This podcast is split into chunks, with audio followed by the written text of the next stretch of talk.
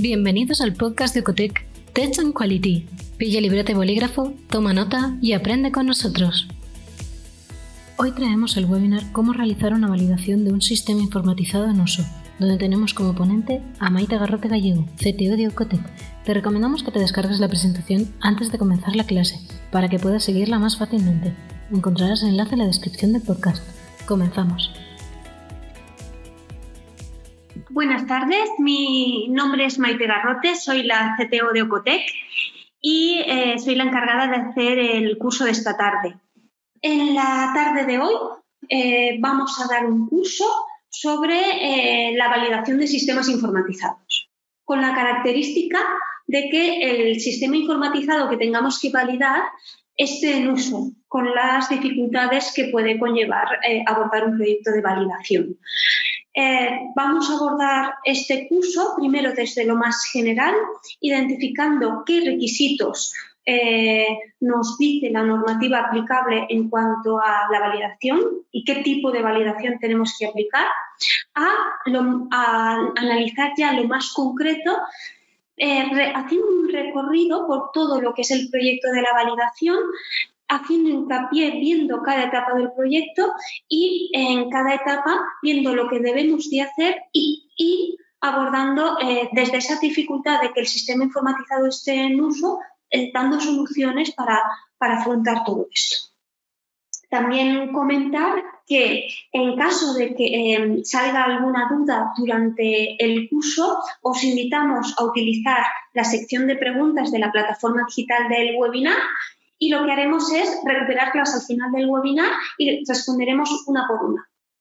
Ya entrando al curso en sí de esta tarde, ¿cómo hemos planteado su desarrollo? Bien, lo hemos planteado en cuatro grandes bloques. El primero, como siempre, identificar la, base documental en la que nos hemos basado para em, desarrollar toda la metodología que presentaremos en el webinar de hoy, sobre todo teniendo en cuenta esa premisa que, nos requiere la norma de que los sistemas estén validados.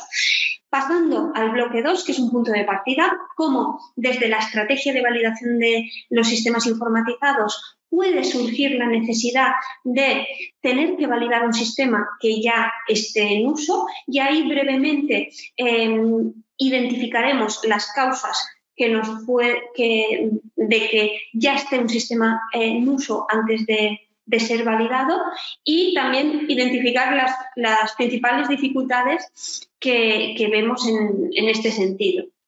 ¿De acuerdo?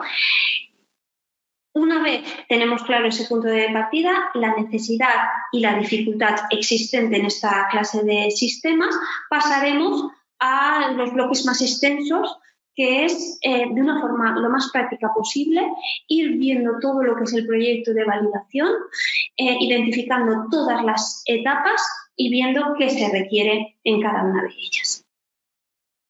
Bien, pasando primero por la base documental de referencia, la primera que señalamos, como siempre, es lo que nos indica la Agencia Española de Medicamentos y Productos Sanitarios. Primero, haciendo hincapié en el anexo 11, que como sabéis es el dedicado a los sistemas informatizados y donde está el requisito que eh, requiere su validación. Pasando por el anexo 15, que es la digamos, la documentación de referencia en cuanto a, la validación y cualificación prevista y ahí nos va a aclarar el tipo de validación que se espera en este momento, siendo la validación retrospectiva un enfoque no válido. El capítulo 4 eh, referido a la documentación, porque como sabéis la validación al final consiste en generar las evidencias documentales para asegurar que el proceso es robusto y según el uso que esperamos del sistema.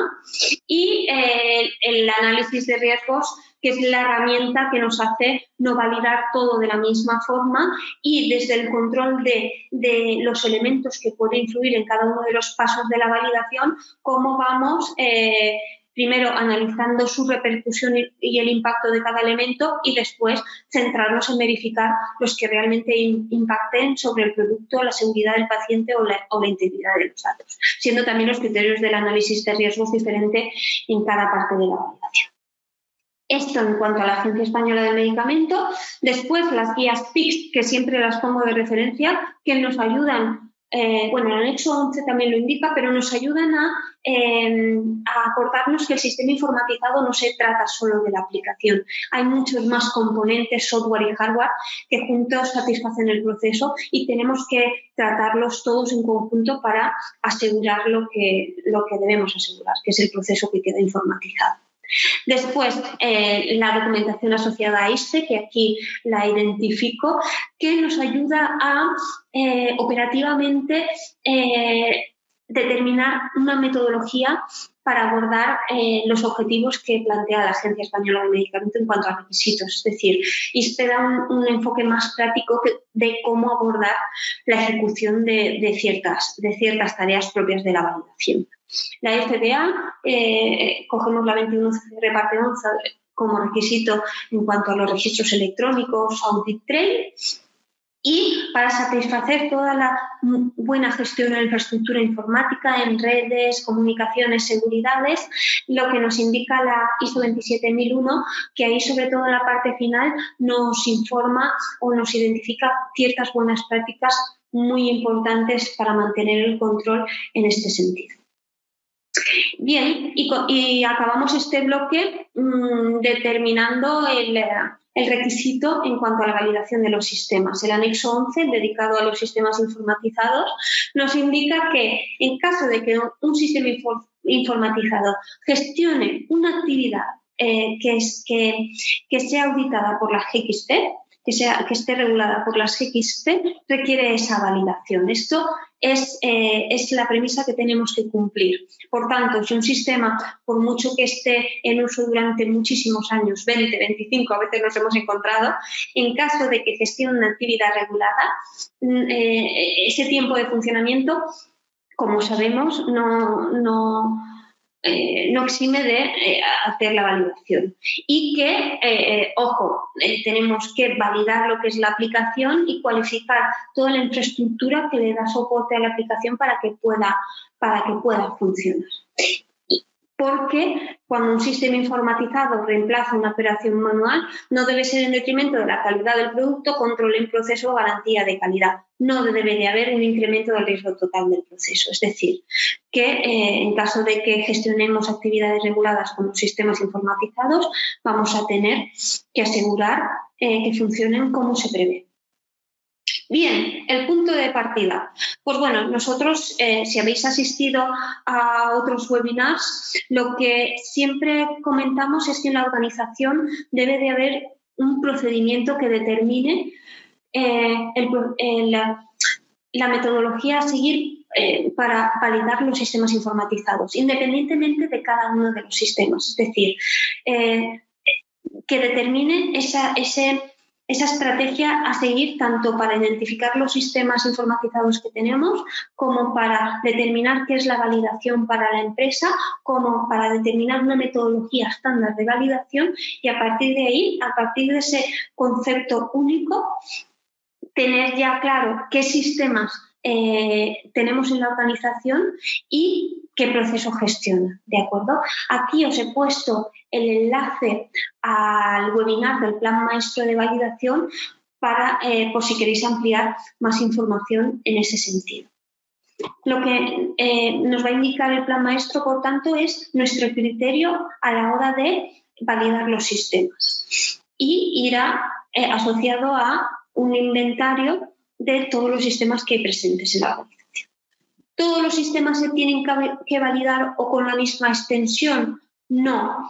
Eh, desde este sistema, utilizando un análisis de riesgos, podemos analizar el impacto en las actividades reguladas de los sistemas eh, eh, con un enfoque basado en riesgos. En este análisis de riesgos vamos a tener los criterios, por ejemplo, de cómo participa el proceso en esas actividades reguladas, si el sistema está hecho a medida o es estándar de mercado, si el proveedor nos puede dar el sistema ya de alguna forma validado o verificado en ciertas partes y con toda esa información eh, ver los sistemas que realmente impacten en nuestro proceso, en nuestro producto y que requieran ser validados, por tanto. Bien, el, punto final, el resultado final de este análisis de riesgos es esos sistemas a validar y siendo posible, como aquí indico, que algún sistema a validar se encuentre en uso en la actualidad. ¿Cuáles son las posibles causas de que esto suceda? Eh, cuando la norma nos indica que debemos validar el sistema antes de usarlo. Bueno, eh, es posible que la implantación de una estrategia de validación global eh, nos pueda hacer ver que, tenemos eh, sistemas informatizados por validar. ¿Por qué?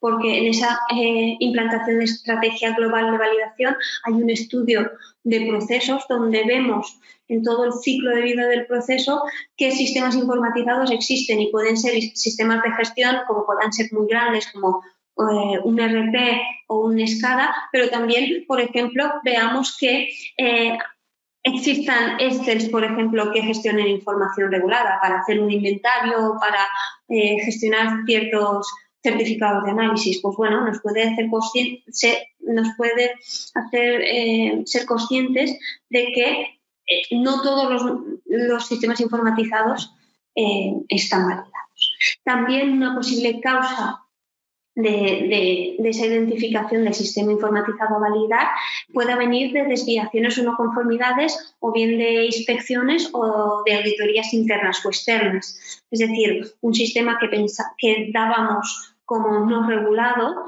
eh, que eh, por una inspección se nos requiera eh, esa validación. O cambios software y hardware que, por ejemplo, ampliación en el funcionamiento de un sistema informatizado haga que este sistema informatizado de, de, origen no sea regulado y cuando implanto el cambio pase a ser regulado. Por eso es tan importante contar con un inventario de sistemas y con una ficha de, de sistema asociada a ese inventario que diga los procesos que gestionan, porque así ante un cambio podemos ver si realmente este sistema pasa, pasa a ser regular. Otro, otra posible causa puede ser cambios en la normativa aplicable o guías de buenas prácticas.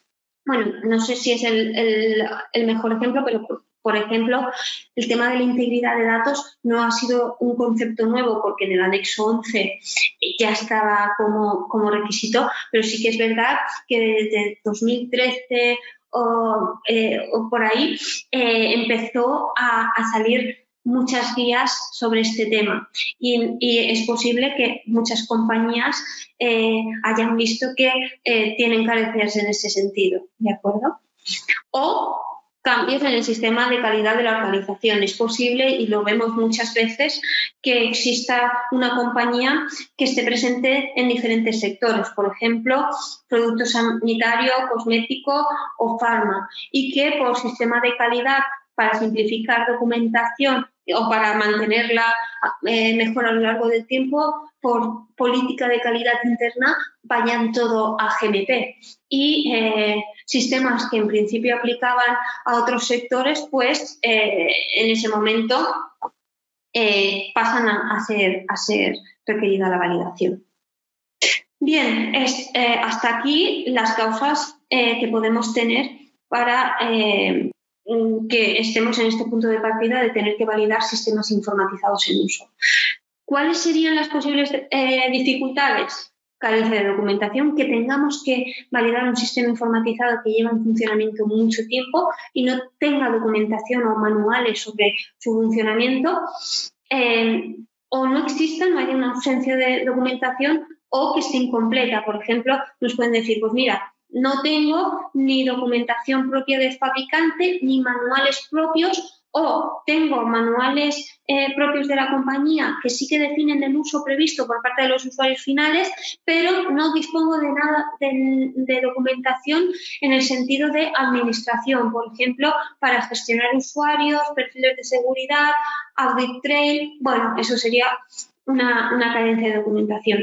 Bien, también puede, como posible dificultad, podemos encontrarnos con el caso de que eh, detectemos alguna desviación durante la validación del sistema informatizado en uso, necesitemos o, requiramos mejorarla y haya no podamos contactar con el desarrollador de la aplicación, no haya posibilidad de mejorar la aplicación porque la empresa desarrolladora haya cerrado, porque el personal interno que desarrolló el sistema eh, ya no está en la compañía y, no disponemos de ese código, pueden haber varios, varias dificultades ahí a tener en cuenta.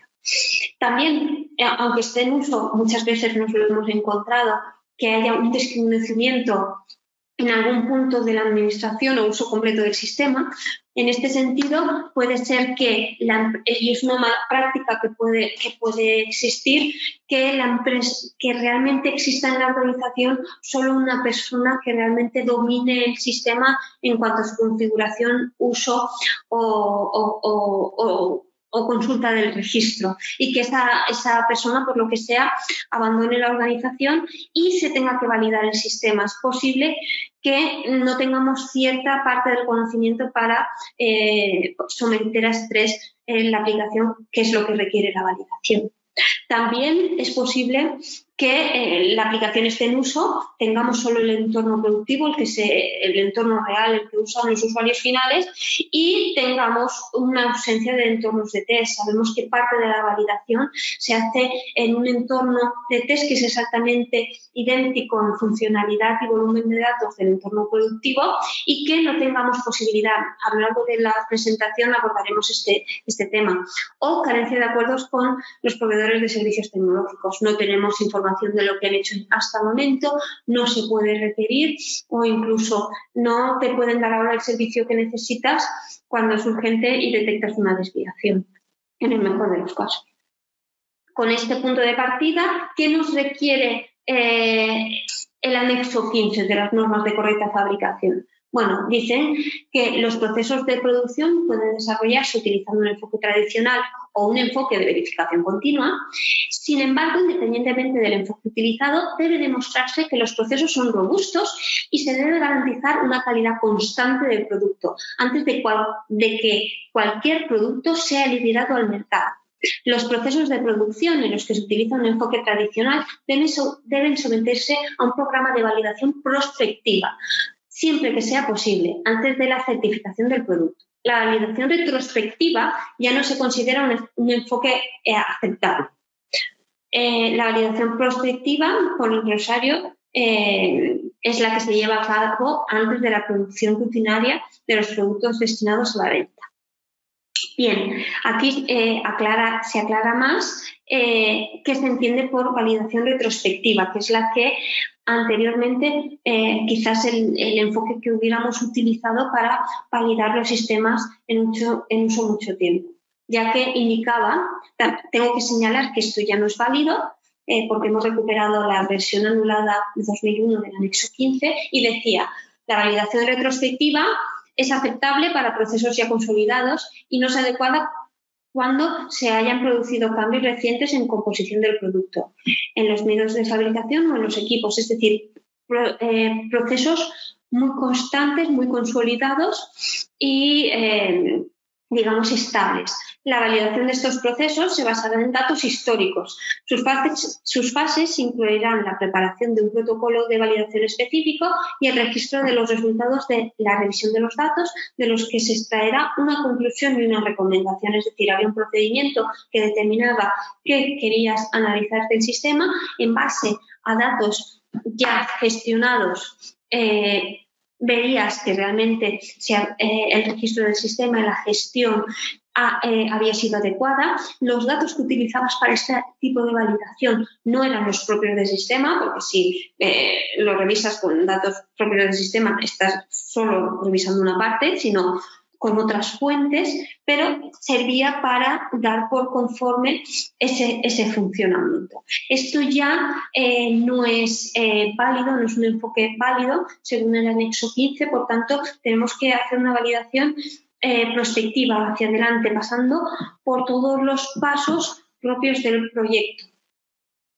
Por tanto, eh, en este, el punto de partida es que debemos em, validar ese sistema informatizado en uso y aquí lo que queremos señalar antes de empezar con lo que es el, estudio del proyecto de validación es eh, que la validación, aunque se llame validación de sistemas informatizados, el foco no lo pone en el sistema, en verificar que realmente funciona bien, sino tenemos que hacer robusto lo que es el, el cuerpo de esta espina de pez que, que muestro en esta diapositiva, que es el proceso que queda informatizado, teniendo en cuenta todas las variables que le pueden afectar al correcto funcionamiento representadas por las diferentes espinas de este pez, como puede ser el propio funcionamiento del, del, sistema, que esté documentado, que tenga la, la, seguridad requerida, la infraestructura informática que le da un soporte, digamos, informático de seguridad y rendimiento a lo que es la, la aplicación, los equipos de proceso, que son tan importantes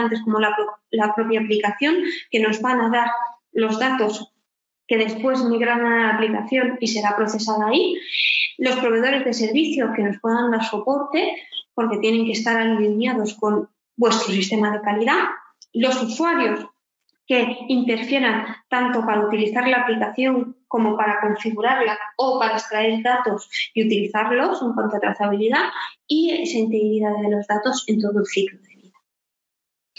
Bien, pues en este punto de partida, para prepararnos para el proyecto de validación, lo que siempre eh, decimos al principio es vamos a prepararnos, vamos a eh, centralizar toda la información disponible del sistema eh, para, primero, que aporte valor, darle una entidad dentro del proyecto de validación y también saber el, punto en el, que nos encontramos. Ahí en ese sentido, ver si se hicieron requerimientos de usuario iniciales que determinaran qué esperabais que hiciera el sistema o documentación sobre la adquisición y, o, e, e implantación del sistema informatizado, es decir, eh, la documentación del proveedor que, había analizado vuestras eh, necesidades, eh, acuerdos de servicio con el proveedor, ya sea de licenciamiento o de servicio, manuales del fabricante o manuales que hayáis hecho vosotros sobre el sistema, información sobre la infraestructura informática eh, teniendo en cuenta elementos software y hardware, pues documentación sobre si utilizáis, eh, además de la aplicación, algún terminal o alguna báscula o algún equipo, pues bueno, ir centralizando todas esas visiones, tener en cuenta también el listado de usuarios y seguridades y si existe algún procedimiento de mantenimiento del sistema, es decir, toda la, digamos, el sistema de calidad y documentación asociada del, del, sistema, tanto información propia de la compañía como del fabricante. Y también algo fundamental en este tipo de proyectos, cuando validamos eh, sistemas informatizados en uso, es contar con los especialistas adecuados, las personas de la organización que nos aporten todo el conocimiento y la experiencia en el sistema, desde el punto de vista de administración, de uso y de registro. Usuarios finales, eh, representantes de, calidad o incluso si no disponemos de esa, de esa visión dentro de la empresa, poder contar con, con, personal externos que nos ayuden a, a resolver todas las posibles dudas que puedan surgir a lo largo del proyecto. Bien, y ahora vamos a empezar, como hemos comentado, a abordar lo que es el grueso de la formación, que es de no forma práctica, ir viendo cada una de las etapas del proyecto de la validación, viendo qué se requiere en cuanto a tareas y responsables de cada una de, las, de esas etapas y viendo eh, posibles debilidades ante eh, este entorno en el que nos enfrentamos, que, que, puede ser que un sistema esté en uso mucho tiempo y cómo lo Bien, hemos estructurado en lo que es todo el proyecto, digamos, en etapas y hemos visualizado en, esta diapositiva las primeras, eh, las primeras cuatro tareas del proyecto de la validación. Bien, empezamos con un plan, como cualquier proyecto, ahora entraremos en detalle. Pasamos a definir qué requiero del sistema, qué haga. Pasamos a identificar el sistema y el proveedor de servicios que me va a dar soporte en, hacer esta gestión. Y, por último, verificar que los componentes informáticos del sistema son los adecuados para determinar que a nivel informático ninguna característica va a afectar al proceso de informática. ¿De acuerdo? Lo que sería ese IQ, aunque esté el sistema en uso.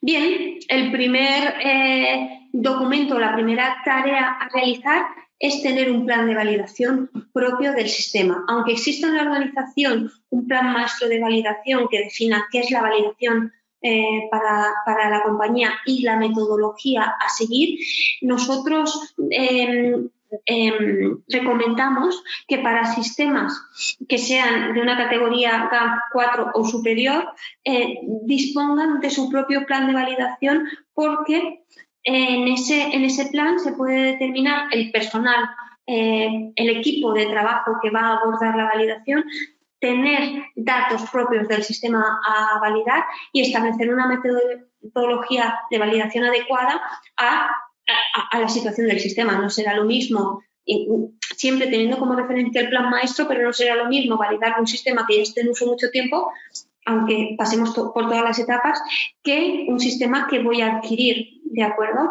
Voy a acabar de hacer todas las etapas, pero el enfoque va a ser eh, un poquito diferente.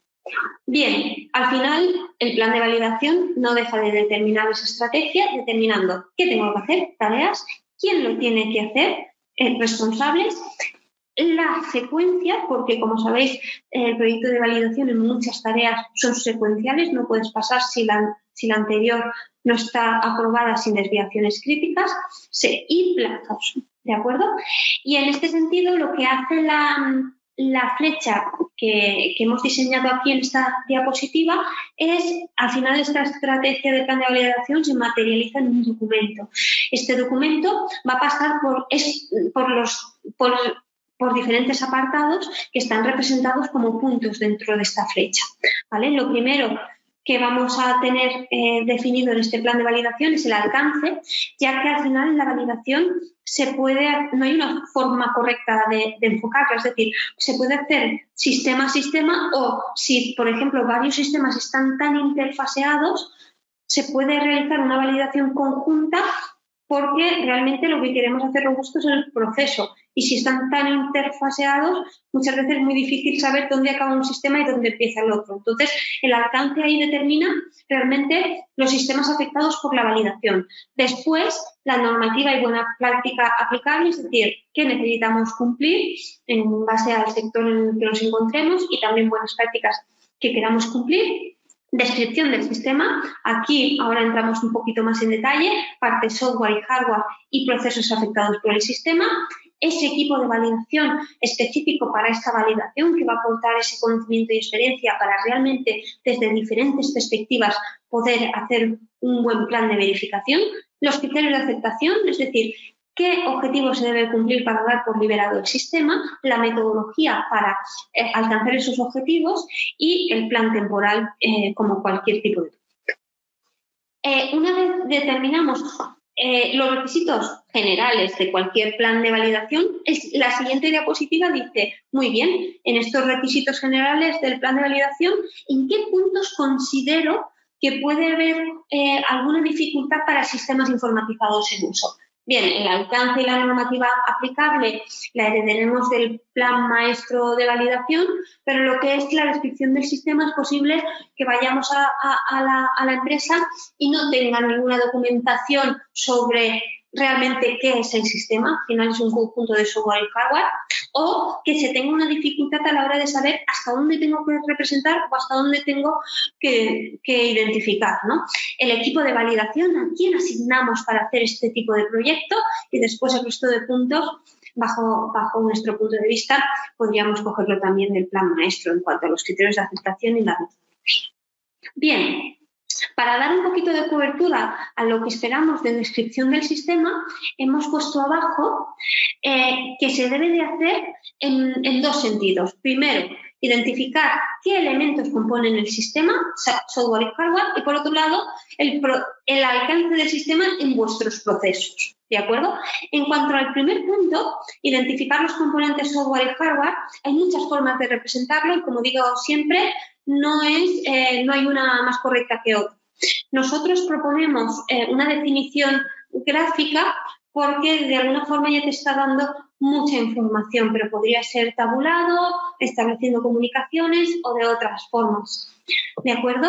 Aquí, ¿hasta dónde llega el sistema? pues tenemos que ver todos los elementos que nos hacen que podamos funcionar con él. Y eso es tanto la propia aplicación, que puede estar normalmente alojado en un servidor, pero a lo mejor la, en este caso, para hacerlo de la forma más práctica posible, he cogido en todo lo que es el proyecto de la, de la validación el ejemplo de un SGA, de un sistema de gestión de almacén, ¿vale? Para establecer eh, ejemplos. Entonces, en este sentido, teníamos la aplicación pero eh, si no teníamos terminales de radiofrecuencia realmente no podíamos eh, acabar de utilizar del todo el sistema, porque los terminales lo que iban haciendo es guiando a los operarios en qué materia eh, suministrar a, a, producción o ir confirmando a través de lectura de código de barras. Entonces ahí en ese sentido nos hace ver que además de la parte de servidor, tenemos que contar con una parte de cliente fundamental para que el sistema pueda funcionar.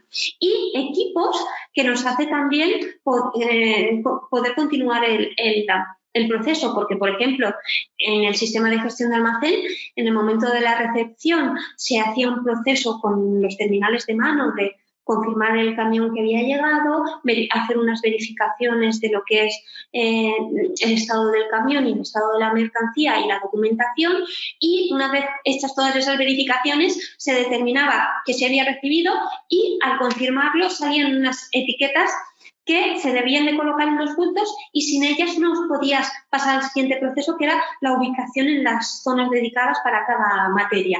Bien, pues esto nos hace ver que sin esas etiquetas no se hace identificable el producto y no puedo hacer esos movimientos, ¿vale?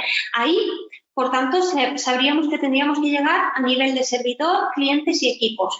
Y después, pues en, este caso era un poquito más complejo porque al final la aplicación estaba dividida en dos servidores, uno para aplicaciones y otro para eh, la base de datos. Algunos clientes se conectaban a un servidor, otros a otro. Después estos dos servidores daban eh, datos a un um, centro de datos externos para las copias. Pero bueno, aquí nos hace ver todos los componentes eh, que de alguna forma en algún momento de la validación vamos a asegurar. Bien, en cuanto al proceso informatizado, también hay varias formas de hacerlo. En concreto, he representado tres. He empezado por la que nosotros em, recomendamos, Sí es cierto que va a requerir una tarea inicial de análisis de procesos que realmente con muy pocas herramientas y de forma muy rápida puede salir toda la información que necesitamos, no solo en el plan de validación, sino en los requerimientos de usuario que veremos a continuación, y es eh, la ejecución de talleres VSM.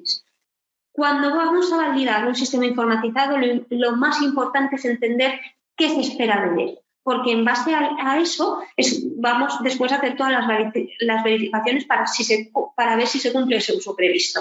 Y ahí la forma más práctica de hacerlo es con ese taller VSM, porque muchas veces hemos querido evitarlo y hacer como una lista de tareas, pero es muy difícil cuando los sistemas tienen más o menos envergadura poder eh, mm, mentalmente o con documentación hacer un listado realmente completo de todo lo que hace el sistema. Es mejor eh, partir el proceso en varios talleres y por taller eh, no me extenderé mucho porque hay un webinar dedicado realmente a cómo hacemos un taller, simulando una, un taller una reunión VSM, pero aquí mm, mm, de forma muy rápida decir que tenemos estos posis amarillos en la vertical que identifican los perfiles de puesto de trabajo que intervienen en el proceso. Este era un proceso de análisis de compras y después eh, los POSIS que están ya en, em, a partir de esa vertical es la representación del proceso. Es un inventario de tareas y cada tarea va representada con un POSIT. Aquí los POSITs amarillos eran tareas manuales, los rosas el RP y los verdes el SGA que teníamos que validar. De forma que con muy poco eh, esfuerzo, porque invitábamos a los asistentes que sabían del proceso y entonces ellos nos lo iban contando desde el principio hasta el final. Entonces íbamos poniendo los POSIT y de forma muy sencilla sabes el alcance del sistema, qué hace el sistema y también, si veis, hay algún comentario en rojo de posibles debilidades, con lo que ya estábamos abordando muchas cosas de la validación. Bueno, al final todo ese eh, flujo manual que, que pintamos en la pared lo trasladamos en forma de diagrama y es una forma muy concreta de tener claro el impacto del sistema en el proceso. Aunque esté en uso, porque al final tenemos que saber qué tiene que hacer para después poderlo verificar, porque esa verificación tenemos que hacerla, no, no podemos utilizar eh, datos históricos. Y aquí lo bueno es que vamos a centrarnos, en este caso, en las cajitas verdes que dan las funciones del SGA, pero sabemos cómo se interfacea con eh, la cajita rosa, que es un RP, y eh, podemos saber los datos de entrada y los datos de salida en cada uno de los, de los puntos del proceso, es decir, cuál es el resultado de, las funcionalidades que requerimos al sistema. Una forma de representar eh, eh, el proceso informatizado es esta, o bien, como he comentado, haciendo el taller, eh, hacer una tabla o directamente hacer la tabla en sí, o más simplificado, ya le daremos detalle en otros eh, puntos de la validación, un texto con las principales, eh, describiendo las áreas principales del proceso en las que interviene el sistema, añadiendo una breve descripción realmente de, para entender qué hace el sistema en este punto. Muy bien, esto en cuanto a la descripción del sistema. En cuanto al equipo de validación, bueno, eh, como siempre digo, no es solo cuestión de informática porque se trata de un sistema o no solo es cosa de calidad, que es quien normalmente lo defiende. Aquí eh, estamos hablando principalmente de procesos. Y entonces, en ese sentido, tenemos que eh, contar con la presentación del proceso, calidad, software. Bien, aquí en el ejemplo del SGA os he puesto el perfil que normalmente determinamos por cada rol en representantes del proceso, sobre todo eh, a los responsables de almacén, pero a, responsables de otras áreas también, para, porque de alguna forma eh, pueden impactar en, el SGA, también eh, representantes de calidad y personal, sobre todo especialista, que nos pueda dar su conocimiento en cómo se configuran los sistemas, cómo se utilizan por parte de los usuarios y cuál es el registro. También además eh, personal que eh, sepa o haya configurado equipos de procesos que se integran con, los sistemas, por ejemplo, los terminales o todo el personal que nos pueda informar cómo está montado eh, esa red en la que trabaja el, el SGA a nivel más informático. Bien, esto a nivel del plan. Nivel de requerimientos de usuario, bueno, el objetivo es definir de forma clara y precisa lo que la compañía regulada requiere del sistema, el famoso uso previsto, y, teniendo en cuenta que pueden haber diferentes tipologías. Pueden requerir utilizar una tecnología concreta o una base informática determinada o, sobre todo lo que todo el mundo eh, piensa con requerimientos a que haga esto funcione este y esta funcionales o regulatorios o de integridad de datos o incluso estratégicos. Pues bueno, yo requiero que haga esto, pero en un futuro también que haga esto porque la estrategia de mi organización va hacia allá.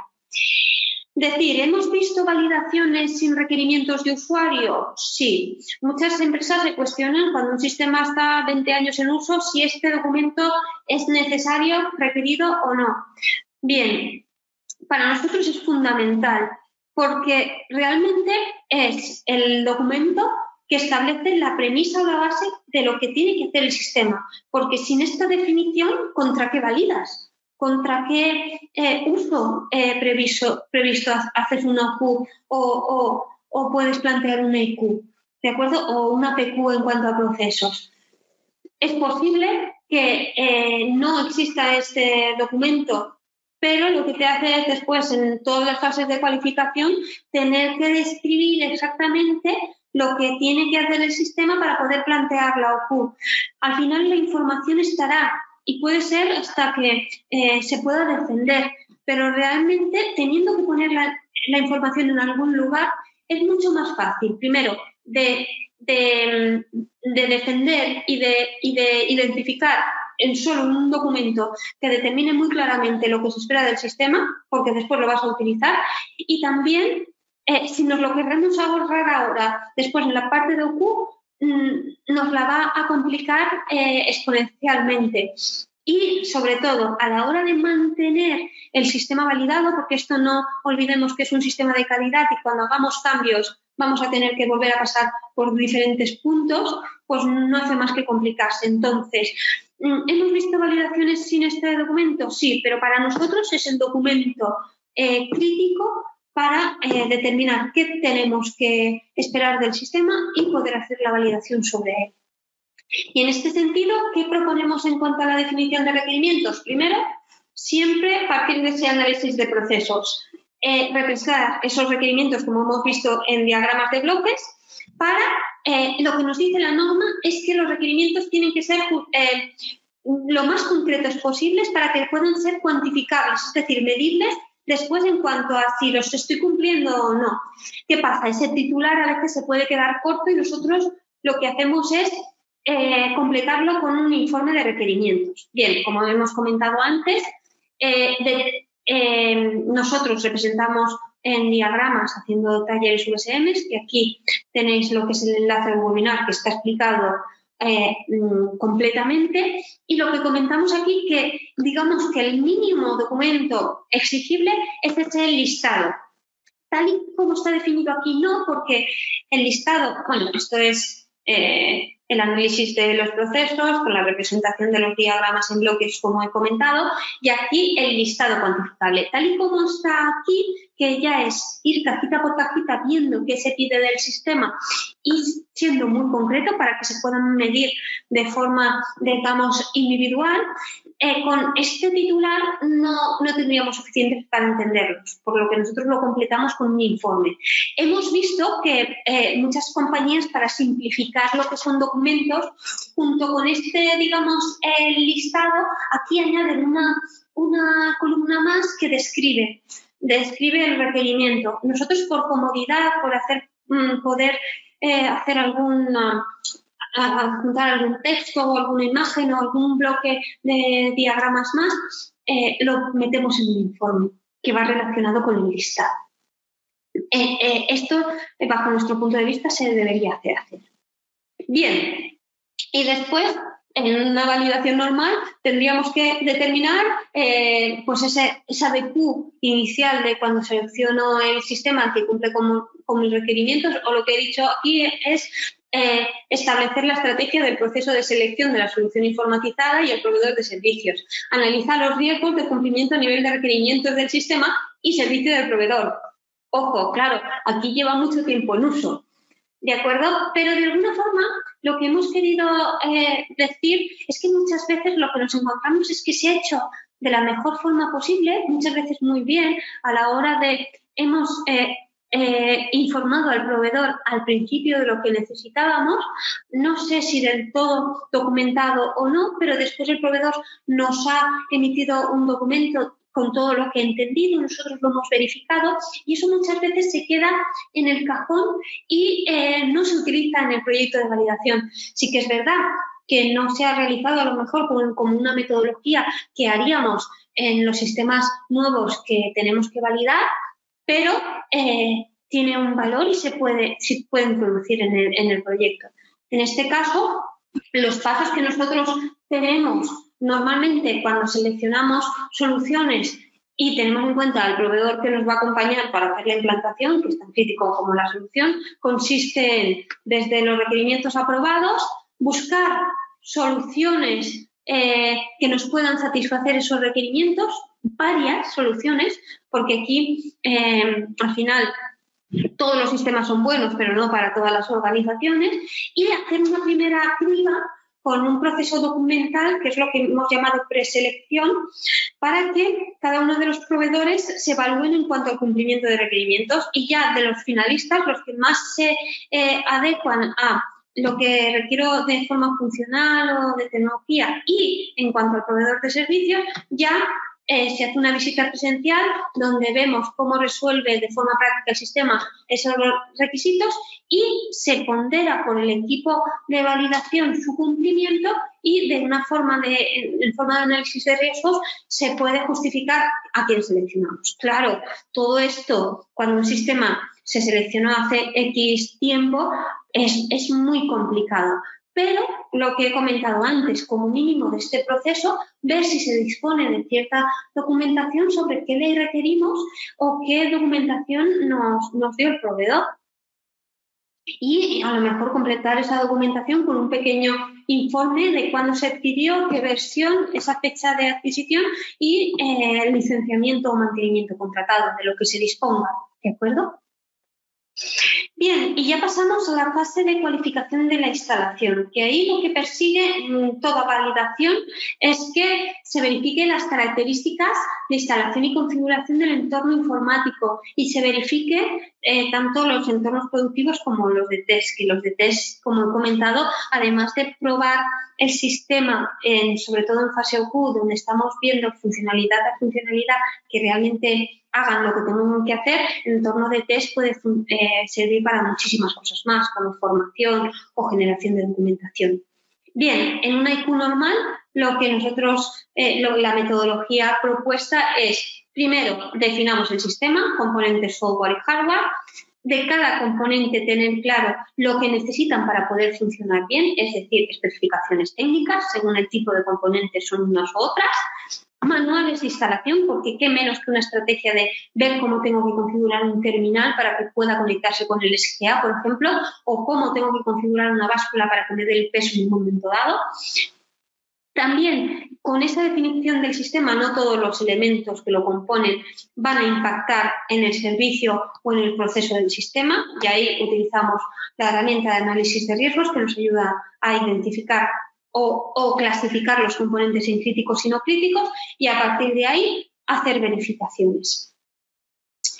¿Qué nos encontramos con el sistema informatizado en uso? Pues que puede estar mucho tiempo en uso y que, bueno, ya lo tendría definido porque lo he definido para hacer el plan de, validación, pero no tenemos documentación sobre, sobre los elementos ni tenemos ninguna verificación sobre los sistemas. Eh, no hemos hecho nada en este sentido. Bien, pues entonces aquí lo que decimos es, con esa definición que ya tenemos aquí representado esos elementos, bueno, eh, que hagamos una lista de esos elementos y muchos de ellos, si son de mercado, como pueda ser el terminal de mano, el terminal de voz, esas eh, impresoras, podemos utilizar documentación propia del fabricante para determinar estas especificaciones técnicas o esos manuales de instalación. No es necesario que los hagáis. También me podéis decir, claro, y la propia aplicación que en algún caso pueda haber estado desarrollada totalmente por un miembro de la organización, ¿cómo establezco esas especificaciones técnicas? No puedo hacer por histórico decir, a ver, que el servidor tiene estas características y ha funcionado X años, pues son estas. Bueno, ahí eh, muchas veces las aplicaciones no se hacen desde cero. Lo que se hace es utilizar esa plata, una plataforma ya con cierta seguramente funcionalidad como control de accesos y tal, y después ir gestionando eh, a lo mejor una, un pequeño esqueleto de, si es un RP, por ejemplo, un módulo de compras, ventas, producción, calidad muy básico y a partir de ahí haber desarrollado todo a medida. Bien, pues en esa base puede, podemos tener unos mínimos requisitos. Bueno, pues puede ser un punto de partida o según el lenguaje de programación va a poder eh, funcionar con una u otra plataforma. Esto también puede ser un punto de partida. Ya en cada uno de los casos eh, se debe de ver, pero en principio eh, esto se requiere porque no solo para determinar que el entorno informático se ha mantenido correcto para lo que necesita la aplicación, sino también, por ejemplo, ante un plan de contingencia eh, que es uno de los procedimientos para mantener el estado de control. Esto es eh, información que se requiere no solo para, para este punto de la validación. Y un ejemplo de análisis de riesgos de cómo decimos, bien, vale, eh, de todos los componentes o elementos del sistema, tengo la documentación mínima de cómo instalarlo y, y qué necesita para poder funcionar, pero tengo que verificarlo absolutamente todo, de todas las, em, las, características finales de todos los componentes. No, aquí eh, utilizamos esa herramienta de análisis de riesgos, que tenemos todo un webinar que habla sobre esto. eh, que nos eh, ayudan a centrarnos en lo crítico que impacte en el servicio de la aplicación, en el proceso o al producto o a la seguridad de la información. Y en ese sentido, en un SFA, la verdad es que una vez pasado el análisis de riesgos, la aplicación daba crítica, que esto es muy normal, los clientes también porque es lo que interactuaba con, los usuarios y, y, todo lo que iba confirmando las tareas, pero al final la impresora de etiquetas también, porque si eh, no etiquetamos la mercancía no podíamos seguir, había un bloqueo totalmente de servicio, pero sobre todo, y por eso era crítico, a nivel de calidad, ya que eh, si se acumulaban varias, varias mercancías, incluso del mismo artículo o de diferente lote, podíamos, podía haber un riesgo de que se intercambiaran las etiquetas y es, es de vital importancia. Bien, eh, al final un protocolo, porque de cada una de las etapas de la validación hay un procedimiento, un test que centraliza todo el testeo realizado y un informe que determina los resultados. Bien, pues en el procedimiento ahí se especifica qué tanto de los elementos críticos como de los no críticos tendría que verificar algo pero no lo verificaré con la misma extensión. Entonces, de los, componentes críticos y no críticos, revisaré que tengo una estrategia de instalación por si eh, un terminal eh, se rompe y tengo que introducir otro, que introduzca un modelo eh, compatible con mi aplicación o aplique una configuración adecuada y además que tenga, además de la estrategia de instalación, eh, las especificaciones técnicas. Además de los componentes críticos, lo que voy a hacer es, si tengo unas especificaciones técnicas de un sistema operativo en, en concreto o un procesador en concreto o ciertas características informáticas, lo que me va a requerir esta etapa es que confirme que realmente estas mínimas eh, características se cumplen. Y aquí, en este sentido, eh, decir que muchas veces nos hemos encontrado con sistemas que, eh, que llevaban en tiempo, eh, mucho tiempo en uso y que verificando esto hemos visto, por ejemplo, que la base de datos no era del todo compatible con, con ciertos sistemas o, lo que es la aplicación. Entonces, en ese sentido, pues tiene, aporta valor este, este punto porque muchas veces pueden haber ciertas incidencias que de alguna forma no hemos acabado de detectar la causa raíz y eh, ya que tenemos que hacer este, este, este paso que nos aporte el mayor valor posible. Incidencias que podemos ver, porque esto está muy bien y hemos visto los mínimos documentos hacer en esta etapa, eh, teniendo un sistema mucho tiempo en uso. ¿Qué puede pasarnos? Que el sistema informatizado que estemos utilizando esté obsoleto que requiere un sistema operativo obsoleto, sin cobertura del fabricante, que, y que no, que no podamos aumentar el sistema operativo porque si no, a lo mejor el sistema no puede funcionar. O que eh, el sistema informatizado no se pueda eh, actualizar porque tiene una versión obsoleta y si queremos, puede que no haya una versión posterior o que haya una versión posterior del sistema, pero realmente eh, no se puede actualizar el sistema porque hay tantas adaptaciones hechas a medida que eh, se, requeriría volver a desarrollar todo. Bueno, em, que, el sistema funcione con un sistema operativo totalmente obsoleto o que eh, se utilice tecnología obsoleta que cada vez sea menos compatible con los sistemas operativos existentes puede ser eh, un motivo para plantearse una posible migración porque a nivel de seguridad cada vez tendremos ciertos problemas y a lo largo del tiempo no van a hacer más que agudizarse.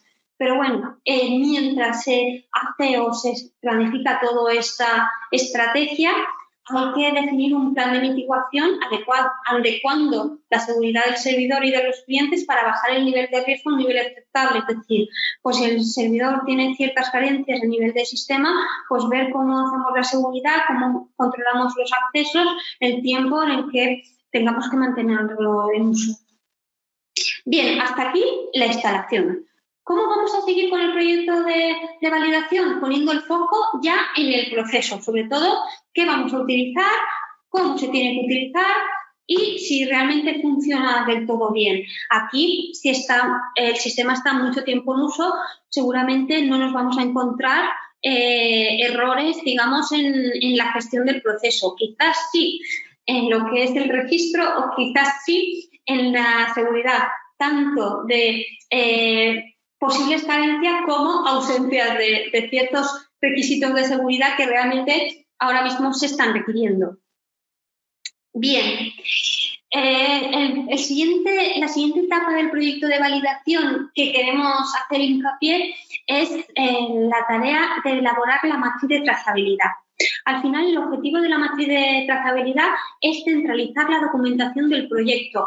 Permite recoger relacionar la documentación generada por proceso y también permite seguir el avance del proyecto. Y en ese sentido, eh, nosotros ampliamos un poquito más el, alcance de lo que pueda determinar eh, ISPE, por ejemplo, en GAM, mm, porque vemos que nos puede aportar valor. Y lo que hacemos es tener una parte de la matriz que centralice toda la documentación general del proyecto, el plan, los requisitos y después eh, también otras partes de la matriz que relacionan eh, ya por cada uno de los procesos eh, la documentación.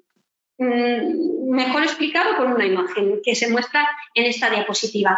La imagen de la izquierda es la parte general de la matriz que vemos que centraliza ahí el plan de validación, todos los documentos propios de la validación, de mantenimiento, también de la cualificación de la infraestructura asociada y después hemos centralizado el SGA tenía impactaba en muchas áreas del proceso como compras, expediciones, control de calidad. Además, este eh, estaba eh, a todas las áreas de la empresa, pero hemos puesto un ejemplo y por cada eh, por cada área lo que determinábamos son los procesos, pues gestionaba la recepción de pedidos desde el RP, el control de la llegada del camión, la recepción de la mercancía, la generación del stock. Y por cada una de estas funcionalidades, lo que permite la matriz es, por cada funcionalidad, ir completando las columnas con la documentación que da información sobre ese proceso. Por ejemplo, la recepción de mercancía.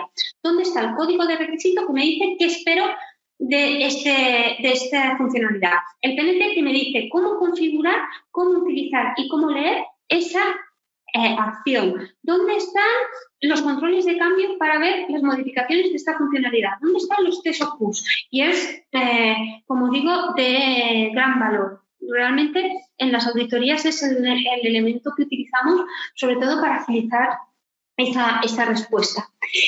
Tengo que decir que es un documento opcional, eh, no sería eh, totalmente obligatorio, aunque es altamente recomendable, sobre todo eh, durante la validación para ver todos los documentos que vamos generando y, de un golpe de vista vemos en qué punto estamos y después, sobre todo, para mantenerlo a lo largo del tiempo, porque lo que nosotros intentamos siempre proponer son documentos que os aporten valor y no más de los que deban de ser, pero la matriz en ese sentido eh, consideramos que ayuda ya que cuando modificamos documentos pues nos ayuda a ver a qué otros documentos, puede, cuando modificamos el sistema, nos ayuda a ver a qué documentos pueden estar afectando, porque al final no es solo liberar el sistema, sino mantener actualizado y vivo lo que es ese sistema de calidad.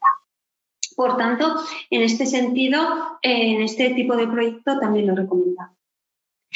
Bien, y eh, el siguiente paso, una vez en la, matriz de trazabilidad hemos identificado solo las funcionalidades propias del sistema que vamos a validar, ya de todo el flujo de proceso que hemos pintado en los diagramas, hemos puesto el foco en el sistema validar, que en este caso era solo el SGA, y claro, de esas funcionalidades esperamos ver esos procedimientos, esos manuales o esas instrucciones técnicas que nos determinen qué uso debemos hacer del sistema tanto usar el sistema por parte de los usuarios finales como de los administradores, que muchas veces eh, tendemos a documentar qué uso tienen que hacer los usuarios que usan la aplicación en el día a día y no está documentado cómo activo un audit page o cómo generar usuarios o cómo eh, renuevo una contraseña. ¿Vale? en este en este sentido, lo que hacemos para poder gestionar también la extensa documentación que se genera en este punto del proyecto es hacer unos documentos generales por áreas, para el área de compras, para el área de expediciones, para el área de control y determinar todo el flujo eh, de, ese área, por ejemplo, compras de una forma muy básica y detectamos en, cada uno de, esos sitios del, del proceso dónde impacta el sistema y a partir de ahí ya eh, de cada caja cuelgan las instrucciones técnicas que nos dicen cómo utilizar el sistema. Aquí lo que queremos decir es que aunque el sistema esté en uso mucho tiempo, debemos de tener una estrategia para definir cómo se debe de utilizar, ¿de acuerdo? Y en ese sentido muchas veces nos dicen, sí, sí, yo tengo documentación del sistema, pero nos dan, por ejemplo, si es un SAP, todo un muchísima documentación, kilómetros y kilómetros de, papel o en formato digital, de qué puede hacer el sistema, ya, ya. Pero mm, el sistema puede hacer muchas cosas, pero ¿cómo lo tienes configurado tú? ¿Y qué uso le vas a dar? Puede ser totalmente diferente de una empresa a otra. Es decir, mm, no nos exime de que tengamos que tener unos procedimientos internos de cómo voy a tener previsto utilizar el sistema en cada uno de los, de los procesos. Y en este sentido, lo que nos encontramos cuando los sistemas están en uso es que haya una ausencia de manuales de administración y uso. Eh, los procedimientos existentes pueden describir la metodología, por ejemplo, la toma de muestra. ¿Tenéis documentación? Sí. Dice cómo tomar la muestra, pues cómo abrir el, el saco de una forma controlada y después a lo mejor hacen referencia a se hace uso del sistema informatizado para dar el alta de la muestra. Mm, esto no sería suficiente, es decir, mm, está descrito la metodología, está determinado que utilizar el sistema, pero no cómo lo configuras para poder hacer esa toma de muestra, porque a lo mejor está controlada a nivel de artículo, cómo lo utilizas, dónde tienes que acceder en el sistema, qué tienes que introducir, qué controláis y después dónde miro, dónde miro en el sistema todo lo que he hecho, ¿no? Y entonces sería, esto sería eh, incompleto. También ausencia de lo que nos encontramos es ausencia de descripción del uso del sistema para su administración, alta usuarios, lo que he comentado antes. Únicamente se disponen de manuales de fabricante y manuales incompletos. Por ejemplo, eh, que tengamos todo documentado, toda una parte de PC, en, ese, en el SCA, por ejemplo, hay una parte de escritorio web donde podíamos dar de alta cosas, pero no está descrito cómo hacen, eh, qué uso hacen los usuarios con los terminales. Pues bueno, esto también es un punto Por tanto, lo que indico en esta diapositiva es que se deben de existir.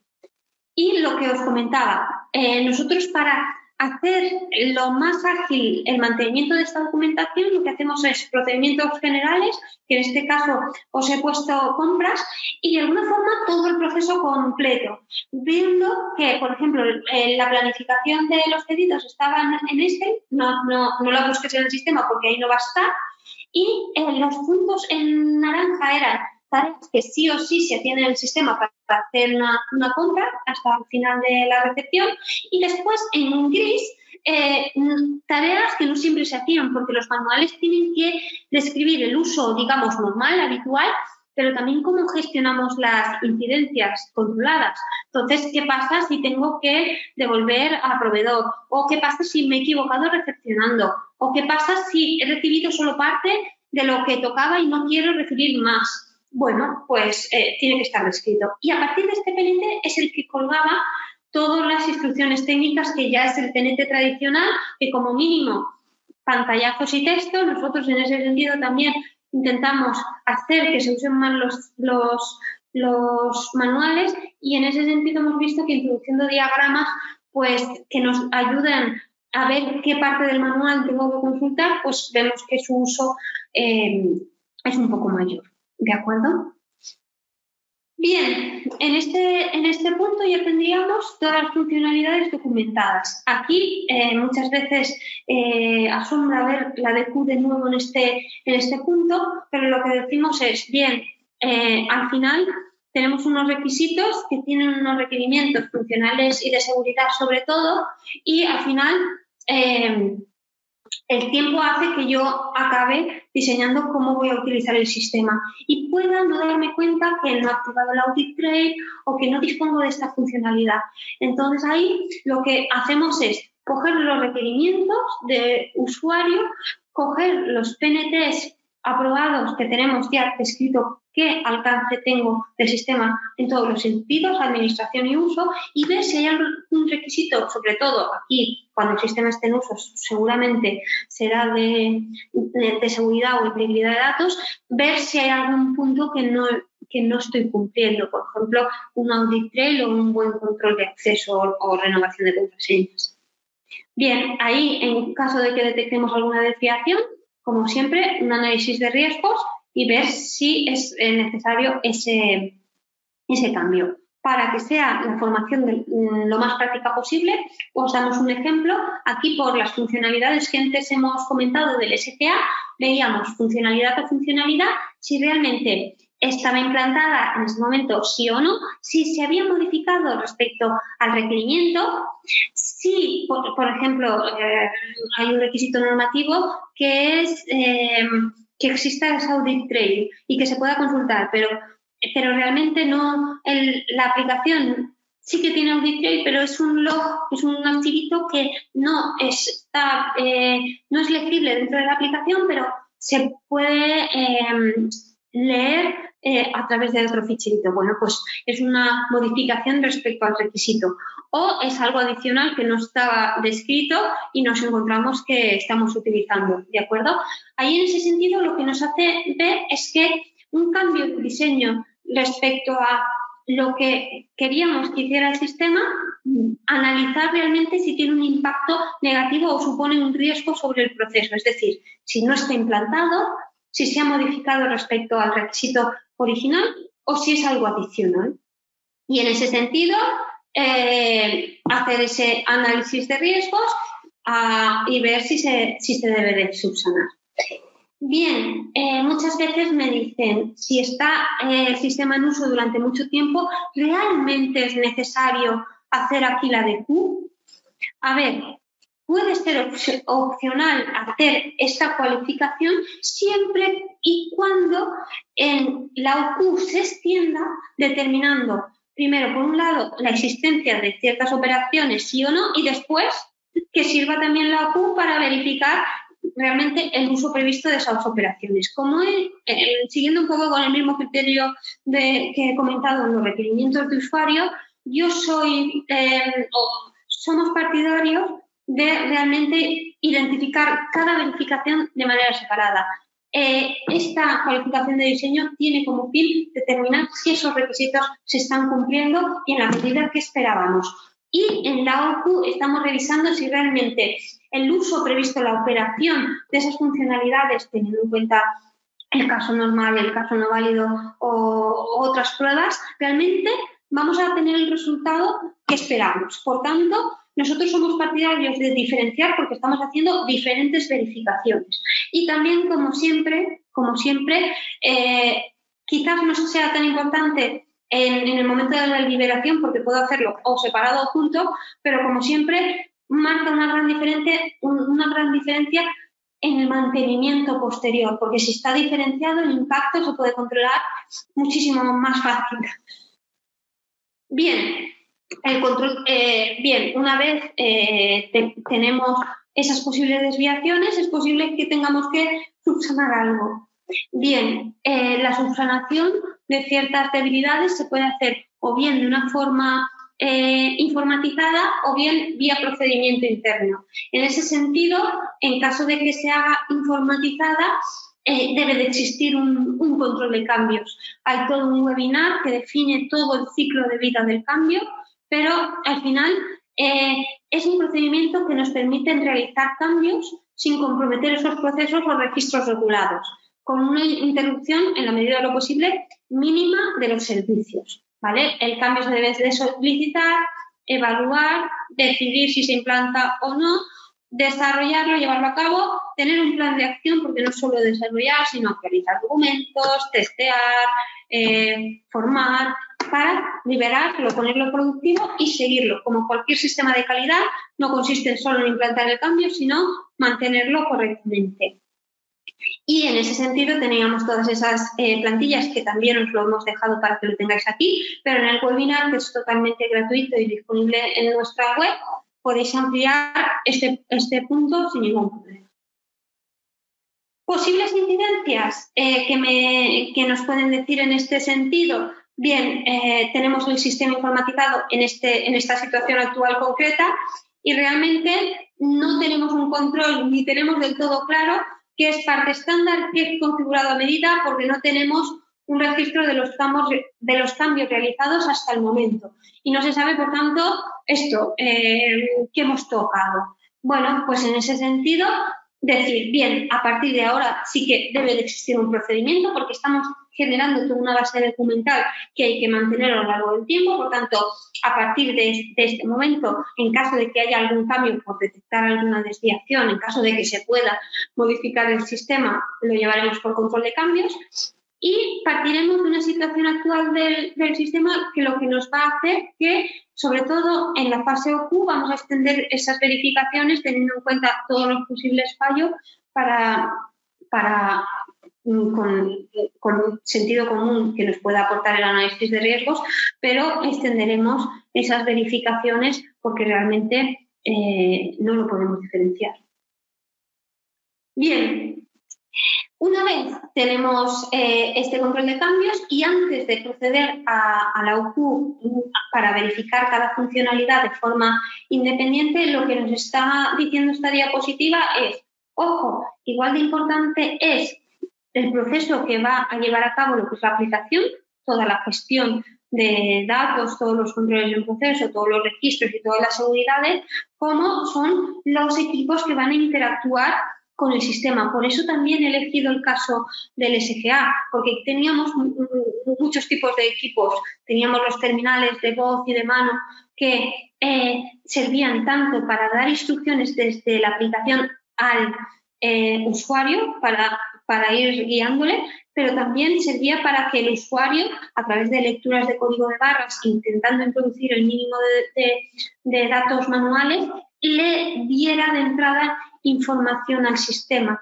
También contábamos con básculas eh, que daban ciertos pesajes de materia en ciertos puntos o equipos de salida como eran impresoras que recibían información del sistema. Por tanto, tan importante es lo que es la propia aplicación como los equipos, porque si no se integran bien o si te dan un dato de pesada no válido, poco vamos a hacer, ¿de acuerdo? No estaríamos haciendo gusto el proceso. Y en ese sentido, determinamos que, que los equipos que intervengan en el proceso informatizado tienen que controlar, empezando por un inventario, un registro, no solo de tengo este equipo con código tal, sino con una mínima definición y con una documentación asociada, cualificación eh, cuando aplique y ese mantenimiento del estado de control.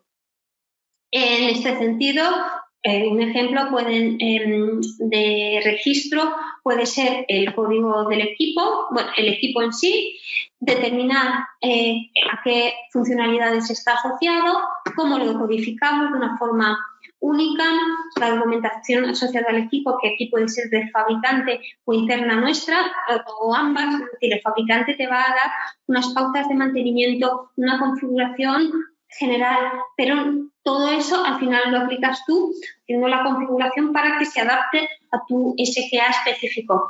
También estrategia de instalación y configuración, eh, mantenimientos preventivos y correctivos, dónde están localizados y sobre todo equipos auxiliares, sobre todo en los críticos, porque en caso de ausencia de un terminal ya hemos visto, o de una impresora ya hemos visto que podríamos eh, tener un riesgo en la identificación de esas materias. Entonces ahí pueden ser equipos completos o, por ejemplo, lectores, eh, que es un componente de los, de los terminales de radiofrecuencia.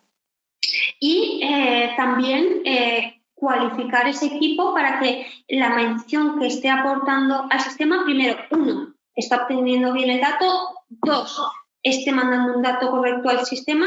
Y tres, se envíe de forma correcta, es decir, el, dato que detecta el equipo, el dato que, registra en el propio equipo y el que manda al sistema.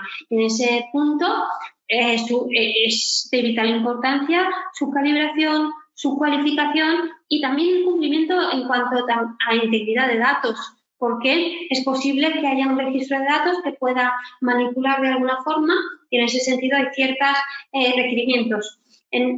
para ampliar este punto también hicimos un webinar, específico sobre esto, que aquí os dejo todo el enlace, que por cuestiones de tiempo así podéis ampliar eh, todo lo que, que necesitéis, también de forma muy práctica.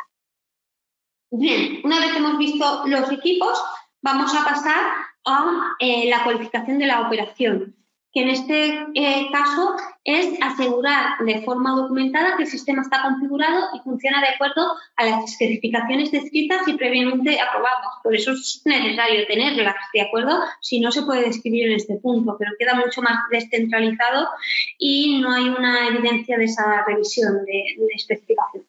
Bueno, eh, y aquí lo que hago es poner lo que es el procedimiento general de OCU, con todas las fases anteriores completadas sin desviaciones críticas, con todos los CNTs aprobadas y con un entorno de test establecido, porque en la medida de lo posible los test se deben hacer en un entorno totalmente idéntico al real, pero que no haga, uno, poner en riesgo el funcionamiento del sistema y dos, que no ensucien datos ficticios lo que es el entorno real, pues se recomienda ese entorno de test. ¿De acuerdo?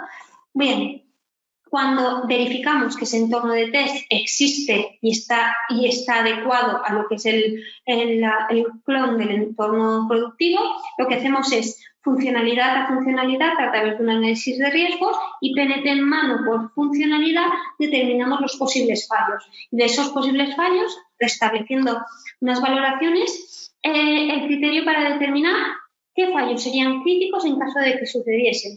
Y en ese caso, determinamos que esos fallos o esas funcionalidades deben de ser testeadas. En este sentido, eh, ¿qué problemas podemos tener? Bueno, pues que no se disponga de entorno de test, que tenga el sistema mucho, mucho tiempo, pero solo tengamos eh, realmente el entorno productivo. Ahí, en ese caso, si, si está virtualizado, si es una máquina eh, eh, si, es un, si la aplicación no está en una máquina física, sino que es una máquina lógica que, que, pueda estar sustentada por, por, por, la virtualización, clonar esa máquina puede ser fácil, es decir, lo que tú puedes hacer una copia de esa máquina, ponerla en otro entorno y que únicamente sea accesible para las personas que van a testear.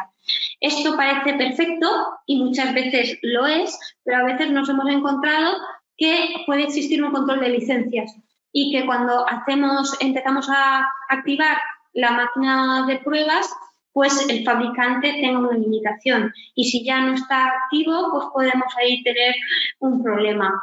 O en caso de que no tengamos un acuerdo de servicios donde esté estipulada que tengamos ese requisito, pues puede suponer un coste. Entonces ahí puede puede eh, haber una incidencia. Si la máquina no es virtual, quizás puede haber todavía más eh, dificultad porque puede que no se disponga de todos los archivos o conocimientos para realizar una nueva instalación. Esto impactará también en el plan de contingencia. Entonces, y, eh, siendo posible que no se pueda contactar con el proveedor, el responsable que hizo la instalación. Bueno, en la medida de lo posible, la recomendación es tener un entorno de test. Como he comentado antes, si no se tiene ninguna cobertura sobre el fabricante o partner en todo el mercado, puede hacerte pensar que tienes un riesgo no solo ahora, sino para mantener esa aplicación mucho más tiempo.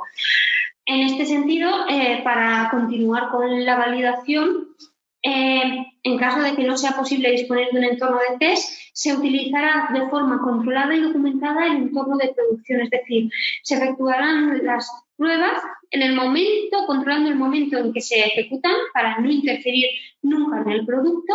Por otro lado, estará planificado, eh, se generarán unos registros en el entorno real que debemos de identificar y de determinar eh, su finalidad para que después a lo largo de la trazabilidad eh, no, influya de una mala manera. ¿De acuerdo? También es verdad eh, que esto no solo para los sistemas que estén en uso, muchas veces los escadas para verificar ciertas cosas no podemos tener en torno de test, que esto puede subsanarse muchas veces. Bien, como he comentado, el entorno de test tenemos, en caso de que lo hagamos, tenemos que hacer un procedimiento que indique que realmente es un entorno de test adecuado para, eh, para que las pruebas que hagamos en este entorno realmente sean válidas y que podamos justificar que en el entorno productivo se va a obtener el mismo, el mismo resultado. Y ahí, pues bueno, la, la, mejor forma es una máquina virtual.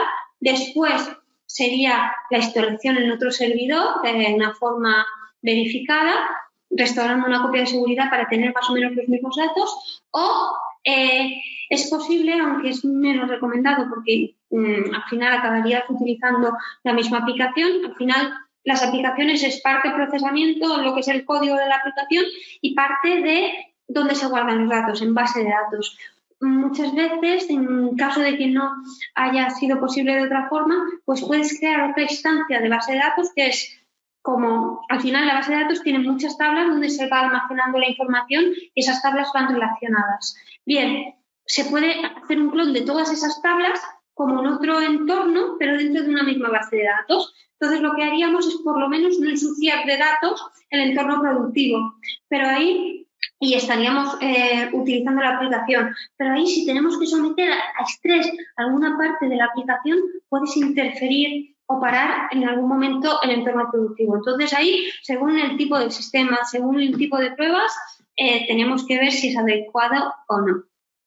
Bien, y después eh, todo el análisis de riesgos. Aquí os pongo lo que es el enlace al webinar que también está totalmente descrito, pero para que tengáis todo lo que he comentado, pues aquí se ve una, una funcionalidad, cómo he ido a todos los posibles fallos y viendo su efecto y a partir de ese efecto, a través de unos criterios eh, de valoración que son estos, hemos determinado qué funcionalidades serían críticas en caso de que esos fallos sucediesen.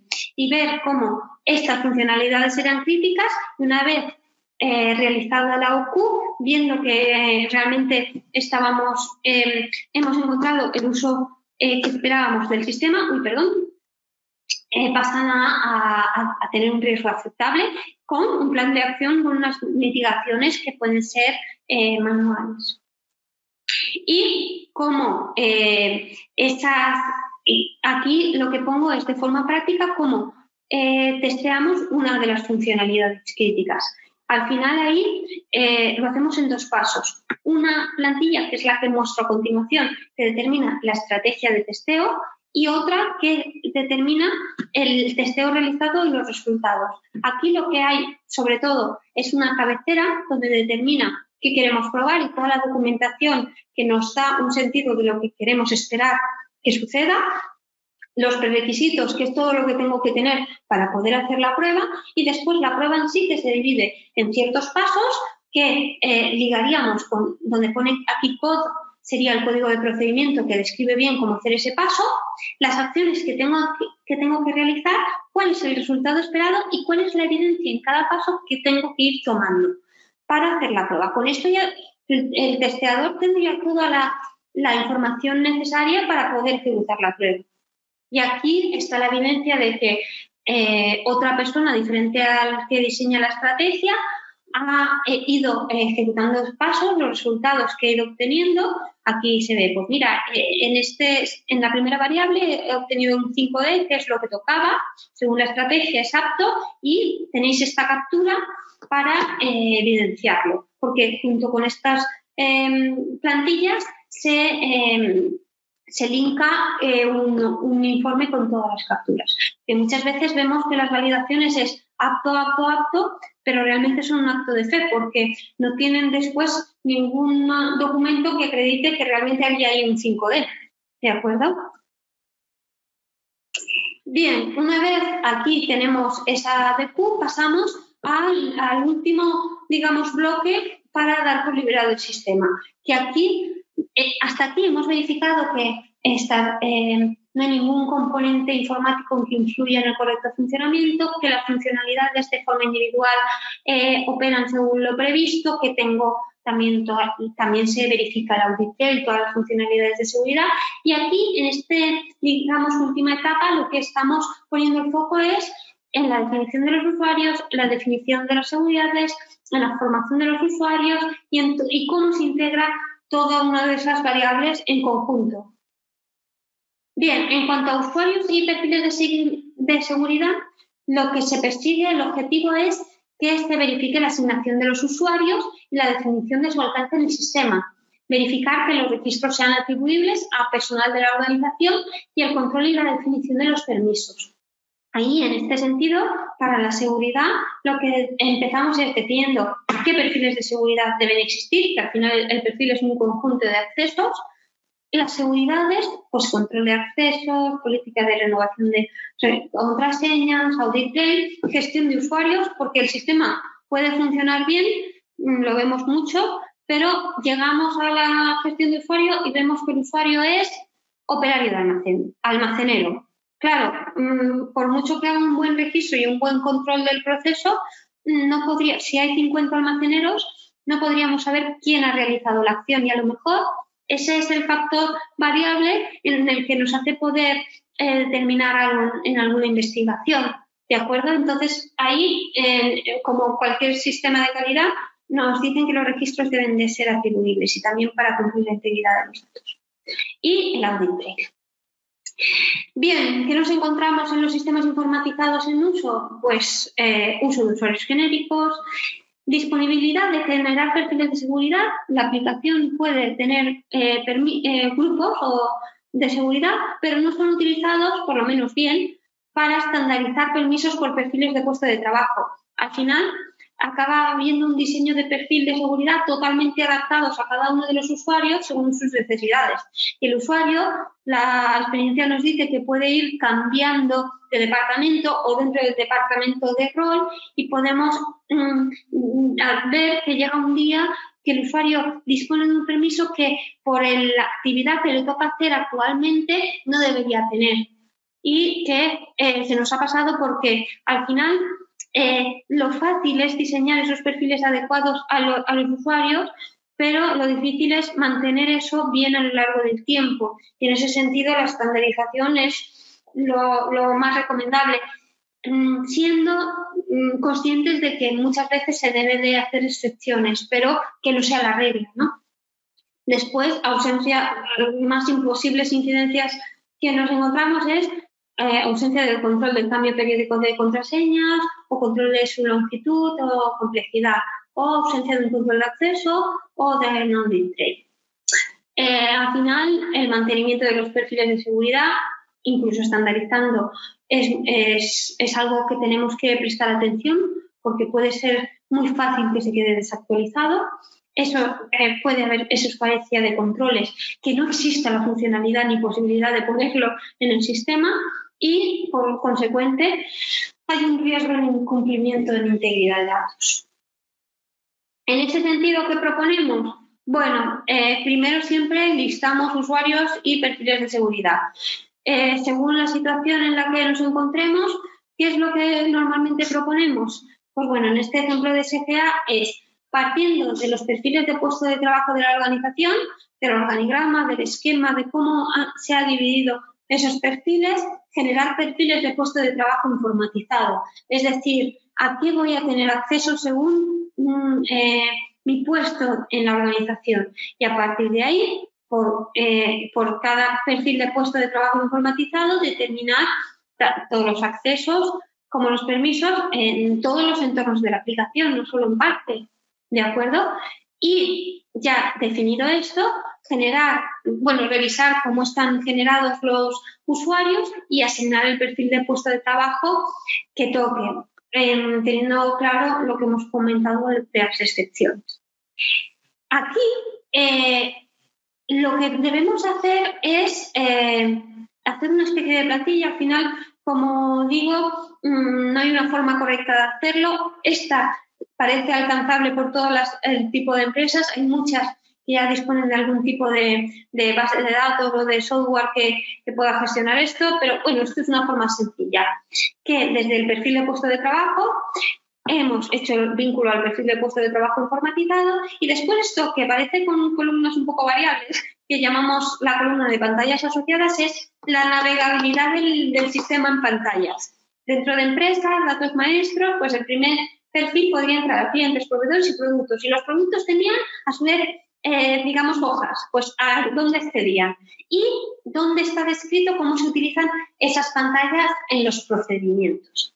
Esto es importante eh, en este momento revisarlo porque aunque el sistema tenga un buen audit trail de cómo voy modificando los, los, los perfiles y tenga toda la trazabilidad, debemos de, en este punto, ver cuál es el diseño de cada perfil y los responsables eh, correctos deben verificar que realmente estas eh, funcionalidades asociadas al perfil son correctos. Es decir, no solo tenemos, eh, muchas veces me encuentro, no, el sistema tiene audit trail, no es necesario que haga este mapeo de, de permisos. Ya, ya, el audit trail lo que te va a decir es quién ha cambiado, el por qué lo ha cambiado y es posible que solo permitas hacer cambios a persona que, realmente esté autorizada. Pero al final la visión completa de qué tiene, qué perfil, de alguna forma se tiene que verificar y, controlar. Eh, seguridades. Aquí os pongo un listado de requisitos para que en, estos sistemas informatizados en uso podáis ver eh, ese grado de cumplimiento. Bueno, pues que en opciones de licenciamiento para no tener una limitación y poder generar un usuario por cada miembro de la organización, gestión de perfiles de seguridad, gestión de contraseñas a nivel de que se pueda configurar esa complejidad, que tengan, por ejemplo, números, signos y letras, renovación periódica y que no se pueda repetir la contraseña en un marco de seis meses, por ejemplo, o eh, que tenga una gestión del olvido para poder renovarla. También alta cancelación de autorización de acceso a los usuarios, control de acceso, con registro de acceso y accesos no permitidos, perdón, no permitidos con clave errónea, bloqueo de usuarios para insertar un número configurable de veces la contraseña incorrecta, control del número de accesos concurrentes que puede tener un usuario. Esto a veces no es necesario, pero es posible que, para ciertas cosas tenga todo el sentido de, que si, si, un usuario está activo dos veces en la aplicación y, por ejemplo, es un conductor, eh, pues no tiene mucho, no, puede estar duplicado en dos sitios, ¿no? Y, para hacer eh, integrar esa, esa, esa información eh, debemos de controlarlo. Eh, firmas digitales, control de la exportación de datos o impresiones y figura del administrador, que como siempre, eh, en la medida de lo posible, diferenciada y que no sea un usuario involucrado en el proceso. En caso de que no sea posible, que sea un usuario que, em, que tenga dos, dos usuarios del sistema para que pueda verse claramente cuándo está eh, metido en el sistema como usuario final para hacer su tarea y cuando está como un rol de administrador y que no pueda, eh, cuando está con usuario final, eh, beneficiarse de, funcionalidades eh, que, no, que no están destinadas para los usuarios. Bien, también a nivel de usuarios es necesario ver cómo se relacionan con su perfil de puesto de trabajo. ¿Vale? que ves si los perfiles asociados a los usuarios también están bien, bien definidos, ¿vale? Esto por la misma, eh, por el mismo criterio que hemos revisado los perfiles de seguridad. Y en caso de Pharma, por ejemplo, eh, ese suplente, que ya hay muchos sistemas que eh, se puede determinar un rango de tiempo de que a lo mejor el director técnico o, o, alguna otra figura no va a estar en la organización y que habilitan de forma temporal ciertas acciones, ciertas acciones las que sean eh, correctas, eh, hacerlas por otro, por otro usuario. Si puede preverse y se puede gestionar esto en una funcionalidad, mucho mejor que hacerlo de forma manual. Pero si se hace de forma manual, por lo menos de alguna forma solicitarse, controlarse y, seguir, y seguirse que una vez pasado ese tiempo se desactivan los permisos. Y en el audit trail decir que eh, no solo em, es necesario en datos maestros, sino en la gestión del proceso. ¿vale? Eh, por ejemplo, registro de acceso, registro de alta, baja y modificación de usuario, de seguridad necesario de trade o variables eh, críticas que puedan hacer que el sistema funcione de una forma u otra, pues también necesitamos audit trail.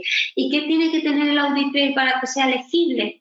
Fecha y hora completa, usuario que ejecuta la acción, entidad afectada, valor nuevo y antiguo y motivo del cambio ante bajas y modificaciones. Esto también es todo un reto en los, en los sistemas en uso. Y ahí, en ese caso, hay que ser conscientes de hasta dónde llegamos y ver si hace falta o bien ampliar el sistema o hacer algún registro. Y como digo, no siempre hace falta eh, en todas las, entidades.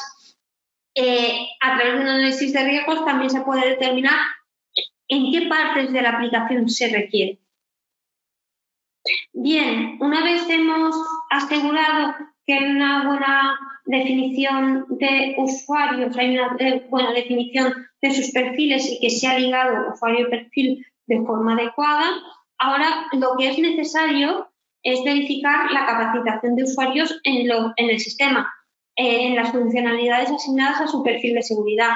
Y aquí lo que me se puede decir es, ya el sistema lleva 20 años en uso, es, no tengo ningún acta de formación, pero tengo la experiencia del usuario durante todo este tiempo. Bueno, aquí realmente eh, una aplicación puede hacer muchas cosas. Si tú defines el uso previsto y pones todas las medidas de control para que los usuarios estén controlados de la mayor forma por el sistema que les fuerza hacer esa, esta tarea de una forma determinada. Pero es muy normal a lo largo del tiempo que si hay alguna flexibilidad eh, por parte del sistema, mm, el uso por parte de los usuarios no sea del todo estándar, ¿de acuerdo? En ese sentido, lo que tenemos que ver es eh, asegurar esa repetitividad y eh, asegurar que, que, están formados de acuerdo a ese uso previsto y que hemos verificado. Y en este sentido, eh, desde esos PNTs aprobados, con los usuarios implantados y seguridades definidas, determinar ese plan de acción y verificar esa formación. Bueno, utilizando la misma plantilla, eh, ligando el perfil con los usuarios, ya nos ha salido el plan de formación, porque los usuarios tienen que eh, tener formación en todas las funcionalidades habilitadas en el perfil. Y ahí lo que os estoy poniendo son, lo que os pongo a continuación son plantillas para seguir realmente que tenemos evidencia de esa formación y que realmente eh, ese usuario hace uso del sistema en forma y tiempo esperado, sin eh, esas eh, ese mal uso del tiempo y, manías que a veces no hacen que todos los usuarios hagan el mismo uso. Bien, aquí hay una plantilla por rol y por usuario para verificar si o no se ha eh, realizado la formación en diferentes áreas. Y esta, por ejemplo, es otra forma porque realmente para los usuarios finales hacíamos eh, utilizamos eh, esta plantilla, pero por ejemplo a usuarios propios de administración o propios de IT, lo que se puede hacer otra, otra forma de seguir la formación a través de esta plantilla que os enseño y es establecer, digamos, niveles en cuanto a conocimiento o en cuanto a capacitación. Por ejemplo, el nivel 1 es que conoce la funcionalidad de su documentación, el nivel 2 es que es capaz de saber cómo configurar y administrar la aplicación, el nivel 3 es que conoce todo lo anterior, pero puede eh, formar, eh, conoce la configuración, uso y registro, por tanto puede formar y dar soporte a usuarios, y el nivel 4 eh, puede hacer todo esto, pero además conoce todo el interface y tablas, toda la parte más informática, por tanto, además, incluso poder validar ciertas partes de la aplicación. Por cada nivel, como veis abajo, lo he recortado un poco, pero eh, se describe en general lo que es cada una de las funcionalidades, qué PNT la describe y quién le tiene que formar de forma que si teníamos actas de todas las formaciones del nivel 1, pues ya lo podía. Bien, esto en cuanto a formación. En cuanto a cualificación del proceso, bueno, si, si eh, hasta este momento, si os habéis dado cuenta, hemos estado identificando y verificando cada una de las variables que le pueden afectar al proceso en cuanto a características informáticas, en cuanto a funcionalidades en sí, en cuanto a usuarios y seguridades, en cuanto a, la formación. Pero ahora toca ver cómo todos esos elementos se integran para gestionar el proceso.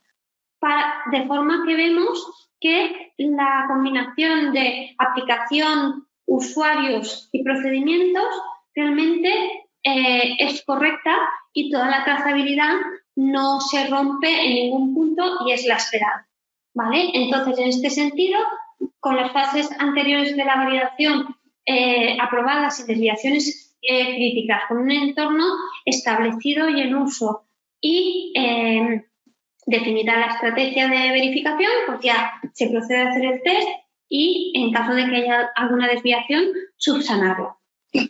Eh, la, verificación en este sentido, pues como, antes, eh, por cada verificación habrá una plantilla de estrategia que determine realmente el plan del test y por otro lado eh, una plantilla que centralice el testeo realizado y los resultados. En este sentido, os he puesto, es un ejemplo real de SGA, hay una primera plantilla de verificaciones preliminares que lo que hace es evidenciar que en este momento todo lo anterior eh, no solo existe y lo hemos realizado, sino no consiste en realizarlo solo, sino haberlo documentado bien y haber pasado por un flujo de aprobación para ponerlo en vigor. Entonces, hasta, hasta aquí vemos que todo lo anterior, de forma individual, se ha verificado y es conforme. Y ya podemos plantear una estrategia, digamos, por, por área, eh, según el sistema se plantea de una forma, pero por área podría ser en este caso, y vamos viendo paso por paso, igual en la cabecera vemos toda la documentación asociada que nos hace ver qué vamos a esperar de esta trazabilidad y en la parte de abajo cada uno de los pasos que tengo que ir haciendo. Eh, aquí, si hay algún dato, si estoy en un entorno híbrido, que hay parte informatizada y después algo manual y después vuelve el sistema, pues bueno, también ver cómo es la trazabilidad es en ese sentido, porque muchas veces en el entorno híbrido es cuando más problemas podemos tener en cuanto a integridad de datos y en cada uno de los pasos ver que realmente la trazabilidad no se rompe y que, y que el resultado es el, es el previsto y que los usuarios lo, lo, utilizan en forma y tiempo adecuado. Y al final vamos a recoger en, en el informe todo lo que hemos realizado eh, y revisando que se han cumplido los criterios de aceptación establecidos al principio, documentación generada y aprobada, actividades de cualificación aprobadas sin desviaciones críticas, proveedores auditados si, si todavía están activos y hacen parte de, la actividad, seguridad y, y, ahí hay un webinar que explica absolutamente todo ese punto, seguridad definidas e implantadas, usuarios formados y como cualquier sistema de calidad, esto no consiste en liberar el sistema, sino eh, mantenerlo bajo control. Y para mantenerlo bajo control tienen que existir unos procedimientos que me hagan actuar de una forma previsible si se da el caso de ciertas, de ciertos, mm, si se dan ciertos casos. Y entonces, en ese sentido, para darlo por liberado también deben de existir. Por tanto, lo último que voy a comentar es estos procedimientos de mantenimiento para, una vez liberado el sistema, reviséis que realmente el sistema está contemplado en todos estos procedimientos. Eh, como he comentado, en dos partes. Unos eh, que me hacen reaccionar en el día a día, que es lo que llamamos procedimientos de gestión, que eso podría ser el control de cambios, eh, copias de seguridad, ahora entraremos un poquito más en detalle, y el proceso de auditorías o lo que llamamos evaluación periódica en la norma para verificar que realmente todo está bajo control y actualizado eh, a lo largo del tiempo. Entonces, en cuanto a procedimientos de gestión, se determina eh, la metodología a seguir en el día a día para el control de las variables que puedan afectar al proceso. Determinan un comportamiento planificado y definido ante ciertos acontecimientos planificados o no planificados. Y en ese sentido, tiene que haber procedimientos eh, tienen que estar formados las personas que ejecutan esos procedimientos, tienen que haber un registro de esa ejecución y un seguimiento y mejora continua. Y en este sentido, eh, como mínimo, eh, plan o procedimiento de seguridad física y lógica y controlar que en este procedimiento se contemple el sistema informatizado que estamos validando, la política de copias de seguridad y restauración, no solo, ojo, muchas veces cuando validamos un sistema metemos en la, política de copias de seguridad eh, solo la base de datos, cuando a lo mejor, como hemos comentado, la aplicación también mm, guarda ciertos blogs, ciertos archivitos eh, fuera de la base de datos. Bueno, pues habrá que controlar todos los orígenes de datos y que estén contemplados en las copias. Eh, si hay un procedimiento de monitorización de la infraestructura para ver de forma continua y en tiempo real que todo está en marcha, también que se incluya seguridad de los equipos que utilicen este sistema, eh, tanto para los usuarios finales como los equipos.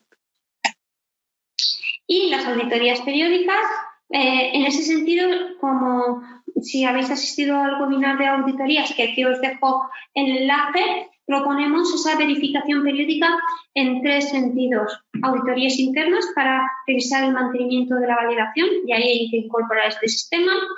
Auditorías a proveedores de servicio tecnológico en caso de que siga existiendo y cumplimiento de integridad de datos. Bien, y hasta aquí el, temario previsto para hoy. Espero que os haya resultado de interés y de aplicación lo que hemos querido hacer es que, en la medida de lo posible, ver todos los pasos y en cada uno de los pasos a qué debilidades nos podemos enfrentar.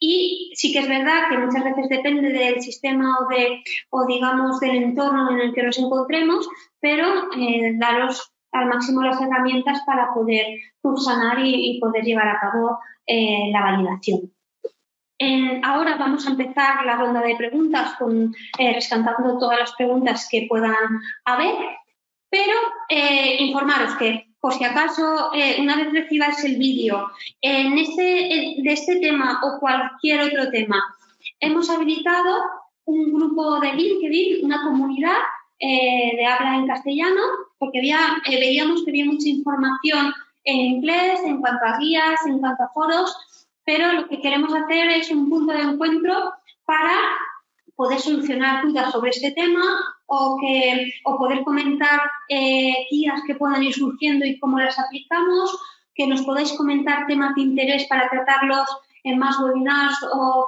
en artículos, en fin, un punto de contacto que, os invitamos a utilizar eh, por si queréis aplicar eh, este webinar en el futuro para validar vuestros sistemas y, no ahora y después os puede, puede surgir alguna Bien, voy a abrir la sección de preguntas. Vale, eh, la primera pregunta de Débora eh, eh, indica, ¿este curso se puede traspolar a los requisitos para la ISO 17025-2017? Sí, a ver, eh, al final el proceso de, laboratorio y de control, al final eh, de alguna forma es una actividad regulada y a nivel de, sistemas informatizados lo que nos van a requerir es que, uno, determinemos ese uso previsto y dos, lo verifiquemos. Ahí eh, vamos a pasar por todas las etapas del proyecto que os he indicado. También indicarte que quizás sería muy interesante que vieras el webinar dedicado a la validación de laboratorios eh, de control, ¿vale? Y porque ahí, sobre todo, eh, vale todo lo que he dicho, pero ahí tienes un riesgo, una complejidad, para mi punto de vista, adicional, porque muchas veces el gobierno del proceso está dividido entre lo que es el equipo, que tiene su parte software, con, con un software integrado en el equipo o aparte en un servidor o en con un PC y ahí tienes, puedes tener varios módulos de equipos de diferentes fabricantes con una, eh, con una plataforma que gobierne todos o parte. Y ahí pues eh, al final eh, es lo mismo que he indicado, tienes que empezar determinando qué es tu sistema informatizado para ti con un equipo y un sistema y a partir de ahí ver cómo en conjunto quieres que gestionen el proceso y ahí eh, por ejemplo, en la instalación, pues te tocará eh, dividirla, eh, hacerla de una forma agrupada, de acuerdo con una única estrategia, pero verificando, por un lado, la instalación del equipo, por un lado, la instalación del sistema y viendo cómo es esa comunicación e integración de datos entre los dos. ¿De acuerdo? Espero haber resuelto tu, tu duda, Denka. Santiago indica, respecto a los manuales oficiales, ¿Qué debemos hacer cuando ese manual es una wiki online en constante cambio? ¿Podemos hacer referencia a dicha wiki o debemos transcribirla a un documento interno? Mm, es cierto que esto eh, se produce cada vez más.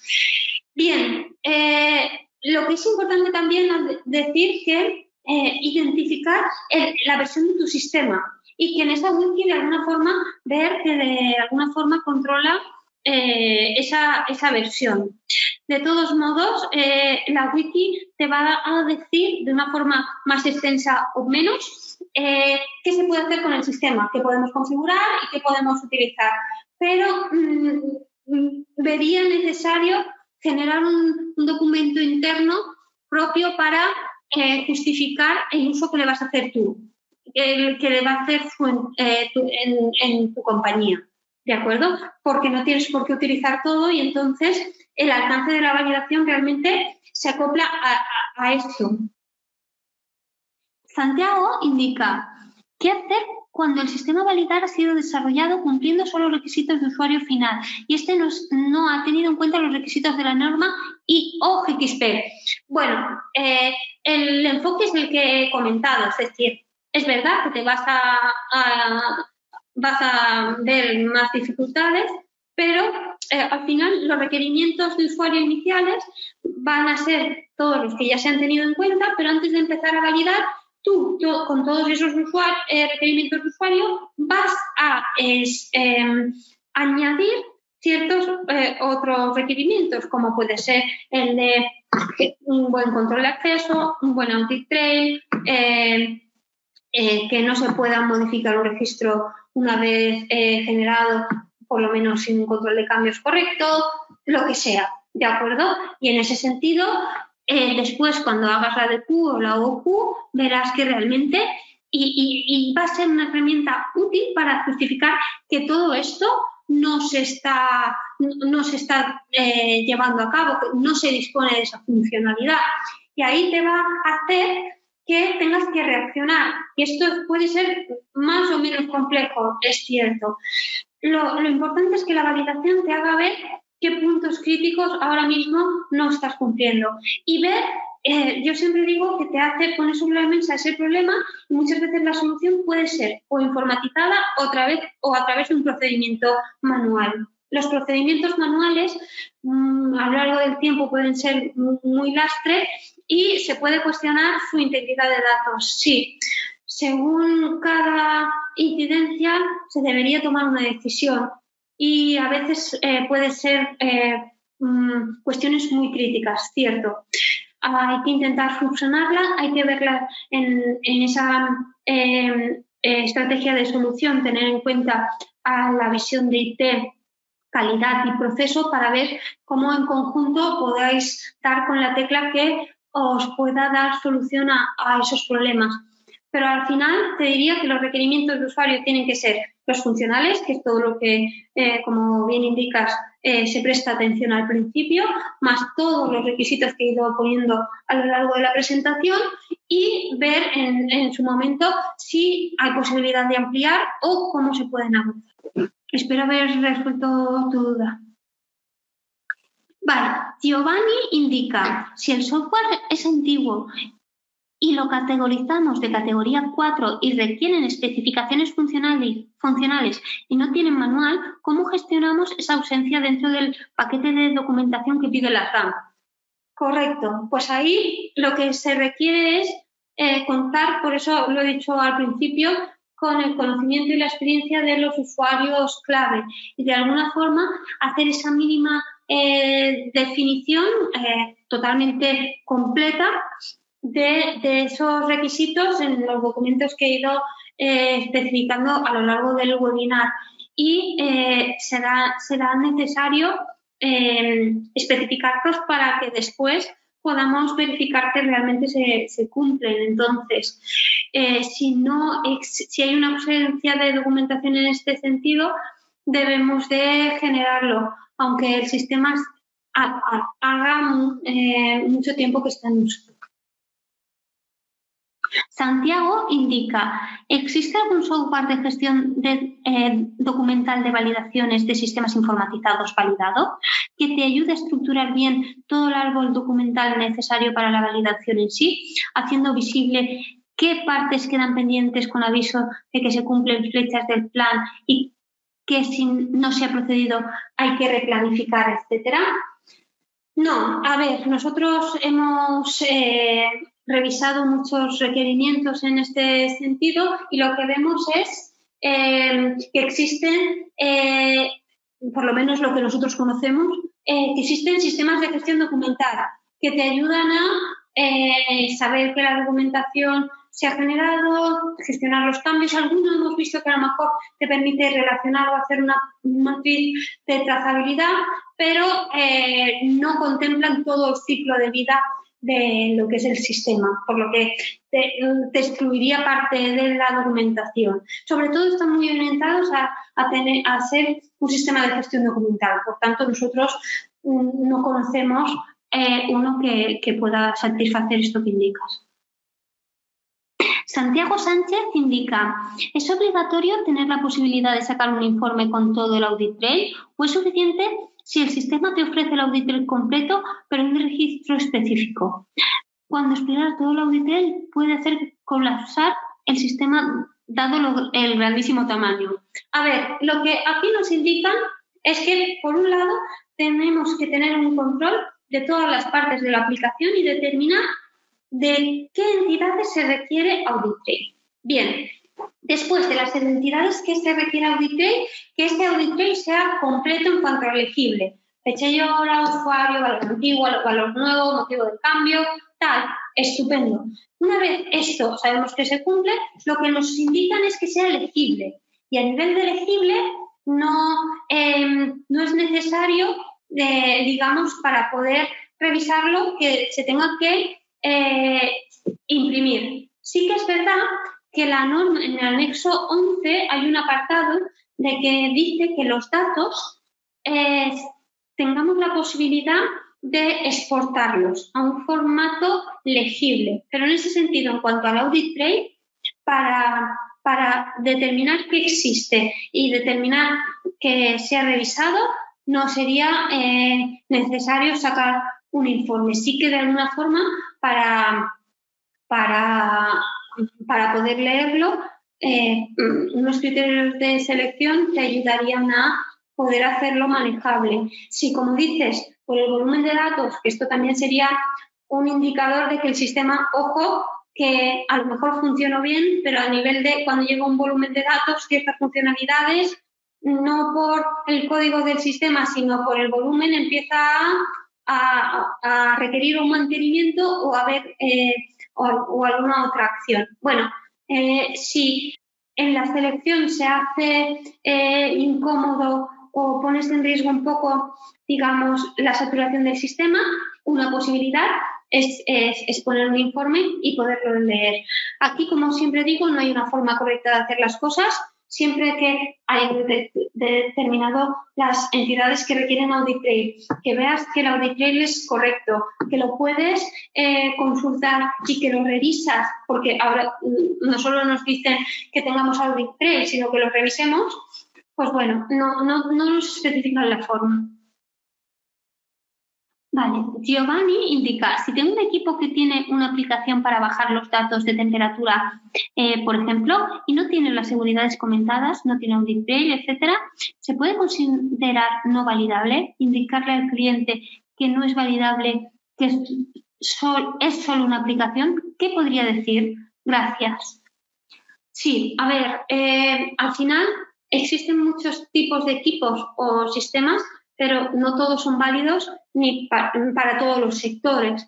Entonces, también según el uso en el que lo hagamos y las medidas de seguridad eh, físicas y lógicas que implantemos, puede ser o no eh, validable. Es decir, puede, eh, según cómo se utilice, aunque no tenga audit play, si tenemos, si está en un sitio cerrado, que no, que se tenga que trasladar después a un ordenador para importar los datos y em, eh, no sé si hay ciertas medidas de contingencia y de mitigación mm, hay muchos casos. Eh, nosotros hemos visto de todo.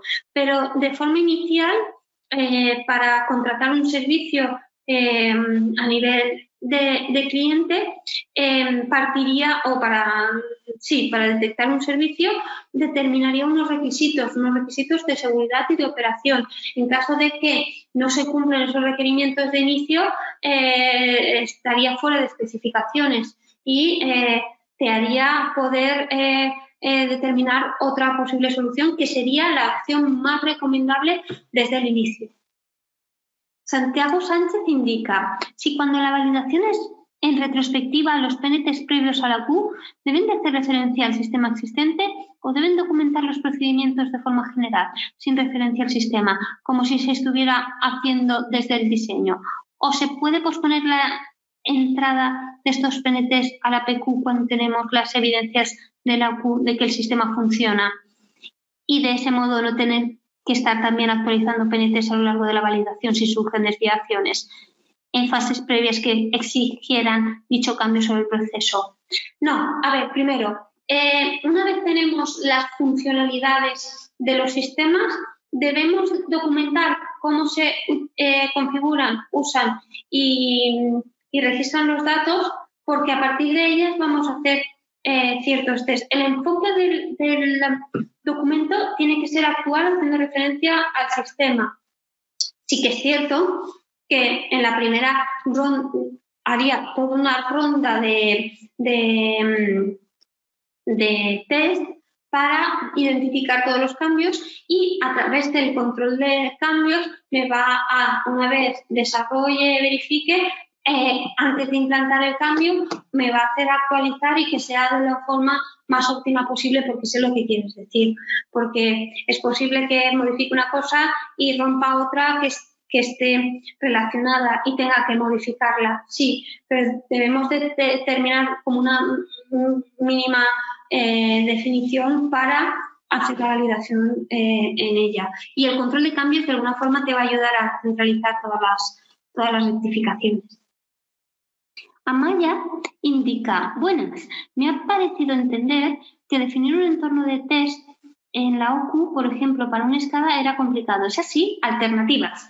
Sí, esto es lo que he dicho. Es decir, muchas veces al final el escala de qué se compone. Pues eh, al final la escala eh, comprende lo que son las señales que le dan el entorno industrial.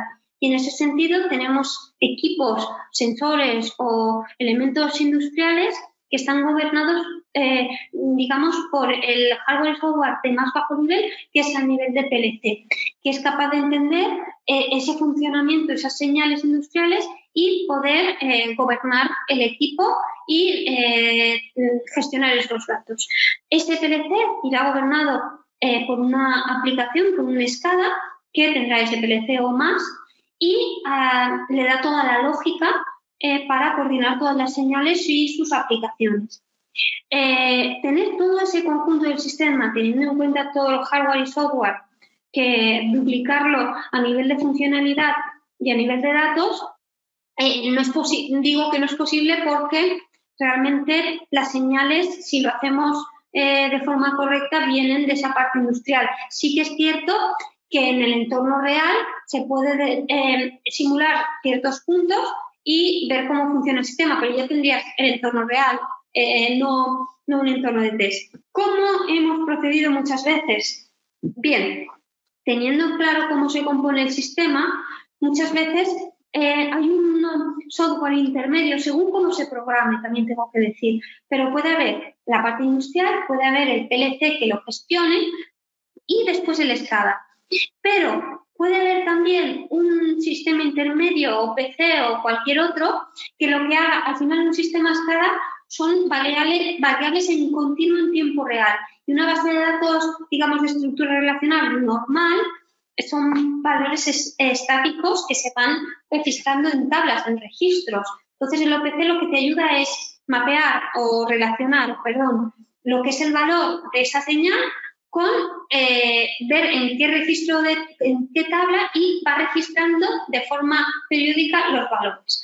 Bien, en ese sentido, lo que podemos hacer para simular un entorno de test es hacernos pasar, digamos, por la parte más industrial, es decir, desconectar el SCADA de, de los PLCs y simular la entrada de ciertas señales. De esa forma, por ejemplo, en contadores de partículas, en, en escalas que tengamos que validar recetas de fabricación, pues podemos ir modificando los pasos o variables de cada proceso de una forma, digamos, manual, sin tener que involucrar a lo físico.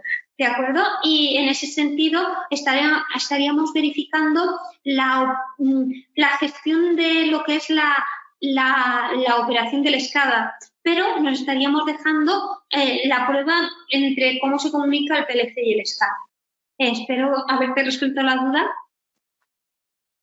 Bien, Santiago Sánchez indica, eh, si el departamento de IT de la organización es también el equipo de desarrollo, creo interesante considerarlo como un proveedor de servicios crítico para así exigirle lo mismo. Y más que si el proveedor de servicios externo o ajeno a la empresa u organización es correcta o aceptada esta perspectiva o todo lo contrario, vamos, todo 100% de acuerdo, Santiago. Es decir, muchas veces digo la coletilla de que al final eh, auditamos. Lo que pasa es que ahora, en esta ocasión no lo he dicho, pero siempre digo que cuando estoy hablando de auditoría al proveedor, puede ser extrapolable a un departamento de IT interno, porque al final, eh, también muchas veces en la metodología allí, al final eh, todos los departamentos eh, influyen en, en, otros, están todos relacionados, pero al final es como un diagrama de bloques, ¿no? Para satisfacer un proceso un departamento da un soporte a otro y en ese sentido deberíamos ser capaces de tener claro qué le estamos pidiendo de soporte a cada uno de los, de los departamentos en las acciones, igual que se hace en el Lean Manufacturing, ¿no? Y así que totalmente de acuerdo contigo. Vale, Paul eh, indica, ¿cuál es la parte más importante para el departamento de IT? Bueno, eh, según el momento de la validación, pero sobre todo requerir que al final la validación consiste en generar esas evidencias documentables y que calidad tiene ese requisito a la hora de, defender ciertas acciones. Y en ese sentido, que estén, em, que aporten toda la experiencia y conocimiento a la validación para ver cómo se puede adaptar el sistema lo máximo posible para controlar y registrar bien el proceso y a la hora de validar o a la hora de verificar que aporten todo su conocimiento y experiencia para hacer un buen testeo después eh, hacer una buena subsanación de lo que pueda ocurrir. Para mí, eh, esa implicación del departamento de IT es crítica para que una validación realmente esté bien hecha y que cuente con todas las perspectivas. Procesos, calidad e IT. Borja Martínez indica un autoclave que no tiene más que un firmware, ni usuarios, grupos, ni audit ni nada. ¿Qué documentación necesitaría para ser validado? Análisis de riesgos, IQ o Q. Pues sí, eh, eh, muchas veces nosotros incluso validamos este tipo de equipos en cumplimiento de la integridad de datos. Es decir, el equipo al final tiene un uso previsto y ahí eh, debe de instalarse y debe de verificarse que realmente hace lo que tiene que hacer. En este sentido, como indicas, quizás eh, sea menos extenso en cuanto a, en cuanto a funcionalidades y no requiera eh, ninguna parametrización para hacer el uso previsto, eh, que sería un categoría 3. Pero debemos de tener una unas especificaciones por parte del fabricante para tener en cuenta el entorno que puede funcionar bien y, en caso de que intervenga en un proceso crítico para el producto, em, digamos de forma más directa o indirecta, eh, tenemos que, que, que asegurar. Amelia Rodríguez indica, ¿Cómo puedes justificar qué usuario tiene acceso a una parte del sistema? ¿Solo a través de especificaciones de uso? No. Eh, deberías de revisar cómo es la configuración de tus perfiles de seguridad y cómo eh, eh, y ese usuario qué perfil de seguridad tiene. De forma que mires si se está cumpliendo el diseño correcto de, de control de accesos. Es decir, ver si por perfil de puesto de trabajo realmente esa actividad está contemplada a ese perfil o no. Amelia indica, ¿tu sistema informático puedes integrar la vía informática y otra manual? A ver, hay, hay ciertas partes que aunque todo sea utilizar el sistema informático, hay mucho de manual. Es decir, no es lo mismo. nosotros vemos algunos ERPs que dicen, no, tenemos eh, una funcionalidad de gestión de almacén, pero realmente es, un uso totalmente administrativo, digamos, de escritorio, lo que es el sistema. De forma que sí, que puede recepcionar lotes, pero realmente es, mm, lo que hacen es eh, recepcionar, coger el albarán del proveedor, subirlo a las instalaciones y eh, registrarlo. Mm, no ¿Estás utilizando un sistema informatizado? Sí, pero realmente estás utilizando una vía manual pues también. Y tiene sus peros y ahí en ese sentido, en caso de que se diera ese caso, pues quizás tendría que haber una revisión por parte de un segundo usuario de que realmente esto se ha introducido bien. O sería muy diferente utilizar esa vía informática para recepcionar y con los bultos generados con el proveedor o simplemente leyendo eh, esos bultos y haciendo una verificación, pues tenerlo todo registrado. Mm, sí, eh, y también eh, vemos en esa posible integración que parte de la gestión documental, pues, alguna, de alguna forma, se introduce en, el sistema anexando cierta documentación. Bueno, ahí eh, se debería de, estudiar. Juan Camilo indica, ¿las herramientas de Excel deben cumplir con todos los pasos que vimos hoy? Sí, al final es un sistema informatizado que se requiere validar. Ahí eh, vemos que las Excel tienen una gran fortaleza y es su flexibilidad de diseño, no necesitas mucha formación para hacer unos buenos cálculos, incluso complejos, pero ahí la, debilidad es la gestión de la seguridad a nivel de audit, de control de accesos, firmas de eh, documentos o toda esta, esta, esta dificultad de, seguridad hace que realmente mm, por sí misma no sean validables. Es posible que con programación hecha a medida en cada una de las eh, hojas de cálculo puedas em, alcanzar algún requisito en cuanto a seguridad. Ahí, en este sentido, te, recomendaría que dieras el webinar de, que tenemos específicamente para la validación de las ESPELs y ahí lo que hacemos es recomendar eh, el sistema informatizado COSAFE, que lo que lo hemos desarrollado nosotros eh, porque vimos una necesidad de nuestros clientes de validar ESPELs eh, viendo que realmente a nivel de, de seguridad teníamos ese problema. Y bueno, eh, OcoSafe está validado y lo bueno es que subes las ESPELs a OcoSafe y lo que hace eh, es mm, la validación al final es el conjunto de Excel y OCO6. OCO6 es la parte de seguridad y Excel de procesamiento, con, con lo que solo tienes que hacer la Q de las Excel y te queda todo el proceso eh, controlado. En ese sentido, te invito a, ver el webinar y en caso de que tengas alguna duda, ponte contacto con nosotros y podemos intentar resolverlas. Paola indica, hola, si el, hardware se encuentra con el proveedor, ¿tengo que realizar una auditoría? Correcto. Es decir, ahí, en este sentido, no puedes hacer verificaciones, pero sí que puedes eh, determinar eh, especificaciones, requisitos y ver cómo es el sistema de calidad del proveedor, cuáles em, sus procedimientos, cuál es el servicio mínimo que te están garantizando, eh, porque todo lo que no hagas tú y lo haga un tercero, eres directamente responsable y en ese sentido debería de estar centralizado en un documento en forma de acuerdo todo lo que esperas que haga el proveedor. Y una auditoría cada X tiempo para ver que realmente lo que tenía que hacer lo ha hecho y con el procedimiento de calidad adecuado. Esto lo explico también en el webinar de auditoría y eh, más ampliado. En en ese sentido, también te invito a verlo porque, correcto, hay que hacer una auditoría y ahí lo que te explico es un poco información a requerir. Vale, Amelia dice, me refiero a que el sistema no se puede actualizar y estoy obsoleto. Vale, esto... Mm, ah, Ah, vale, vale, vale. Hace referencia a la pregunta anterior de la integración de la vía informática y otra manual, eh, que lo he entendido de otro modo. Eh, lo que creo que te refieres, Amelia, es que, claro, eh, podemos validar lo que es el sistema en su situación actual, con sus funcionalidades, y si está obsoleto y no puedes ampliar ciertas em, funcionalidades, poderlas completar con procedimientos internos manuales para completar registros. Sí, como he indicado, esto puede ser más lastre.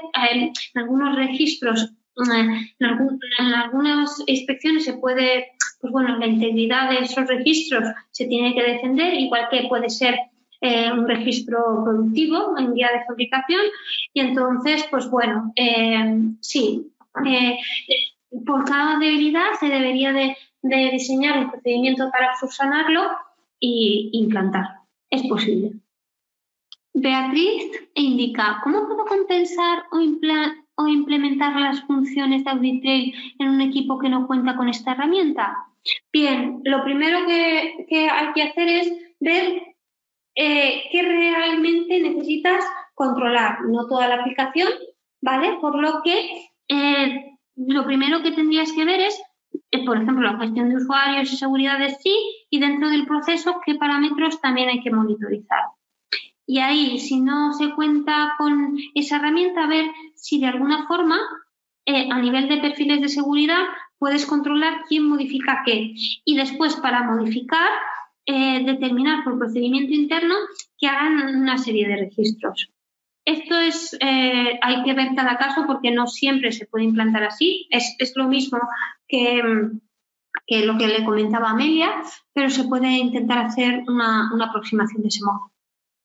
Jacqueline indica, en cuanto a los test a realizar, existe una cantidad determinada o mínima con la cual debe cumplirse con la ejecución de Q para asegurar que el sistema es apto. No, eh, se debe de basar en los resultados del análisis de riesgos y en ese sentido, eh, bueno, eh, puede ser un sistema, eh, digamos, muy concreto, en pocas funcionalidades, pero haya muchas posibilidades de error y te salgan muchos tests, o un, sistema muy extenso que, esté en parte validado y, y, te salgan menos tests, pero no hay una cantidad mínima. Tendrías que demostrar de una forma justificada y documentada que has aplicado los tests convenientes adecuados con lo que es el nivel de riesgo de tu sistema.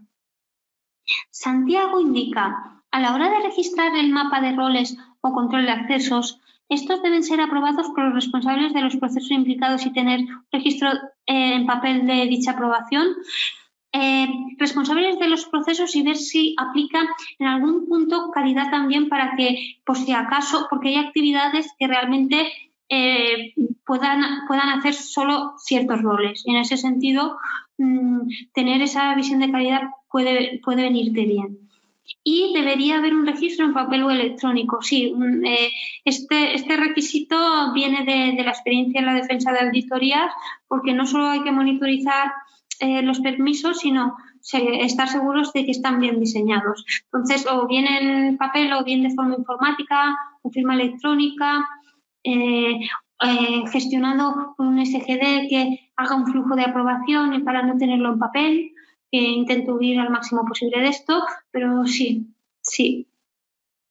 David Carrillo indica, hola, constantemente he requerido a sistemas y aplicaciones con funcionalidades muy particulares, primando la funcionalidad por encima de cualquier cosa, debido a su importancia que ha sido recuperar un 7% anual por partida de ingresos, ¿Cuál es el mayor riesgo de carecer de esta metodología si han cumplido con el objetivo primordial? ¿Habrá satisfecho el, proceso? De hecho, nosotros intentamos optimizar de alguna forma eh, la documentación en general de la validación y también vamos muy en consonancia con esa metodología Lean para eh, gestionar las tareas que aporten valor. Pero tenemos que ser conscientes que estamos en un sector regulado con una normativa aplicable que eh, hemos visto, nosotros defendemos con los clientes la validación de los sistemas, como eh, eh, te pueden poner una no conformidad porque al final el sistema es parte del proceso que afecta a tu producto. Y muchas veces cada vez más para controlar los procesos y para optimizarlos, no solo para controlarlos, sino para tener datos, para que si no hay datos no se puede medir y no se puede mejorar, eh, muchas cada vez más eh, hay datos informáticos, no solo el registro, sino que se procesan a través de Business Intelligence, o herramientas similares para, tener datos. Y en ese sentido, el procesamiento que sea eh, informático y no manual debe de estar asegurado. Mm, eh, no solo se requiere que el sistema haga lo que tiene que hacer, sino que haya una evidencia de que esto se haya hecho. Realmente pasar por un proyecto de validación hace que tengas esa evidencia para cumplir las expectativas, pero también te diría que te da mucho conocimiento y control de lo que tienes porque ser capaz de hacer una matriz de trazabilidad y, conforme vas dando pasos, lo que te hace es asegurar realmente si contratas un tercero que realmente está haciendo lo que debe de hacer.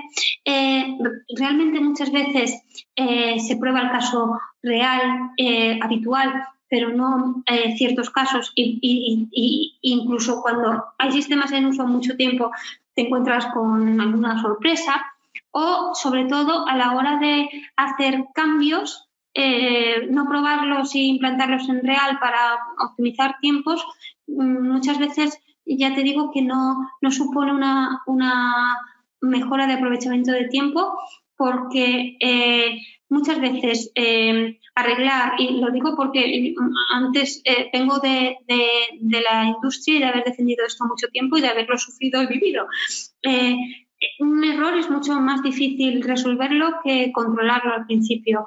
Sí que puede parecer que darás un pelín de tiempo más en ponerlo, pero eh, ante un error primero te toca subsanar para que no vuelva a pasar y después puede haber habido una implicación en el producto eh, que, pueda ser grave o en uno o varios lotes. En ese sentido, tenemos que ser conscientes del sector en el que nos encontramos y, y, es de obligado cumplimiento. Débora indica, ¿qué sucede si valido sobre una versión de un software no enlatado que aún está en desarrollo y luego cambia de versión por alguna actualización del sistema?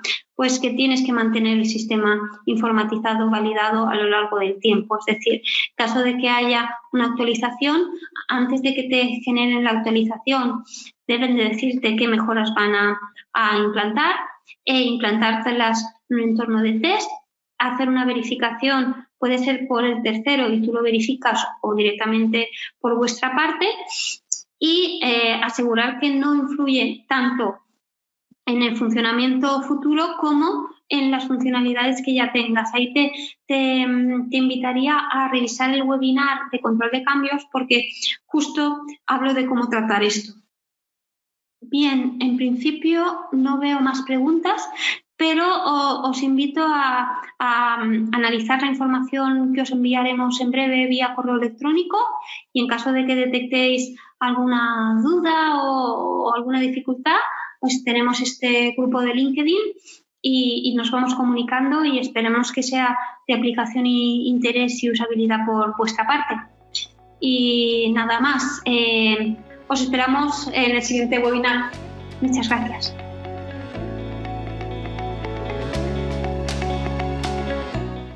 Esto es todo por hoy. Si tienes alguna duda, puedes encontrarnos en nuestro grupo de LinkedIn Ocotec Validación de Sistemas Informatizados e Integridad de Datos o en nuestro correo info.ocotec.com. Gracias por escucharnos.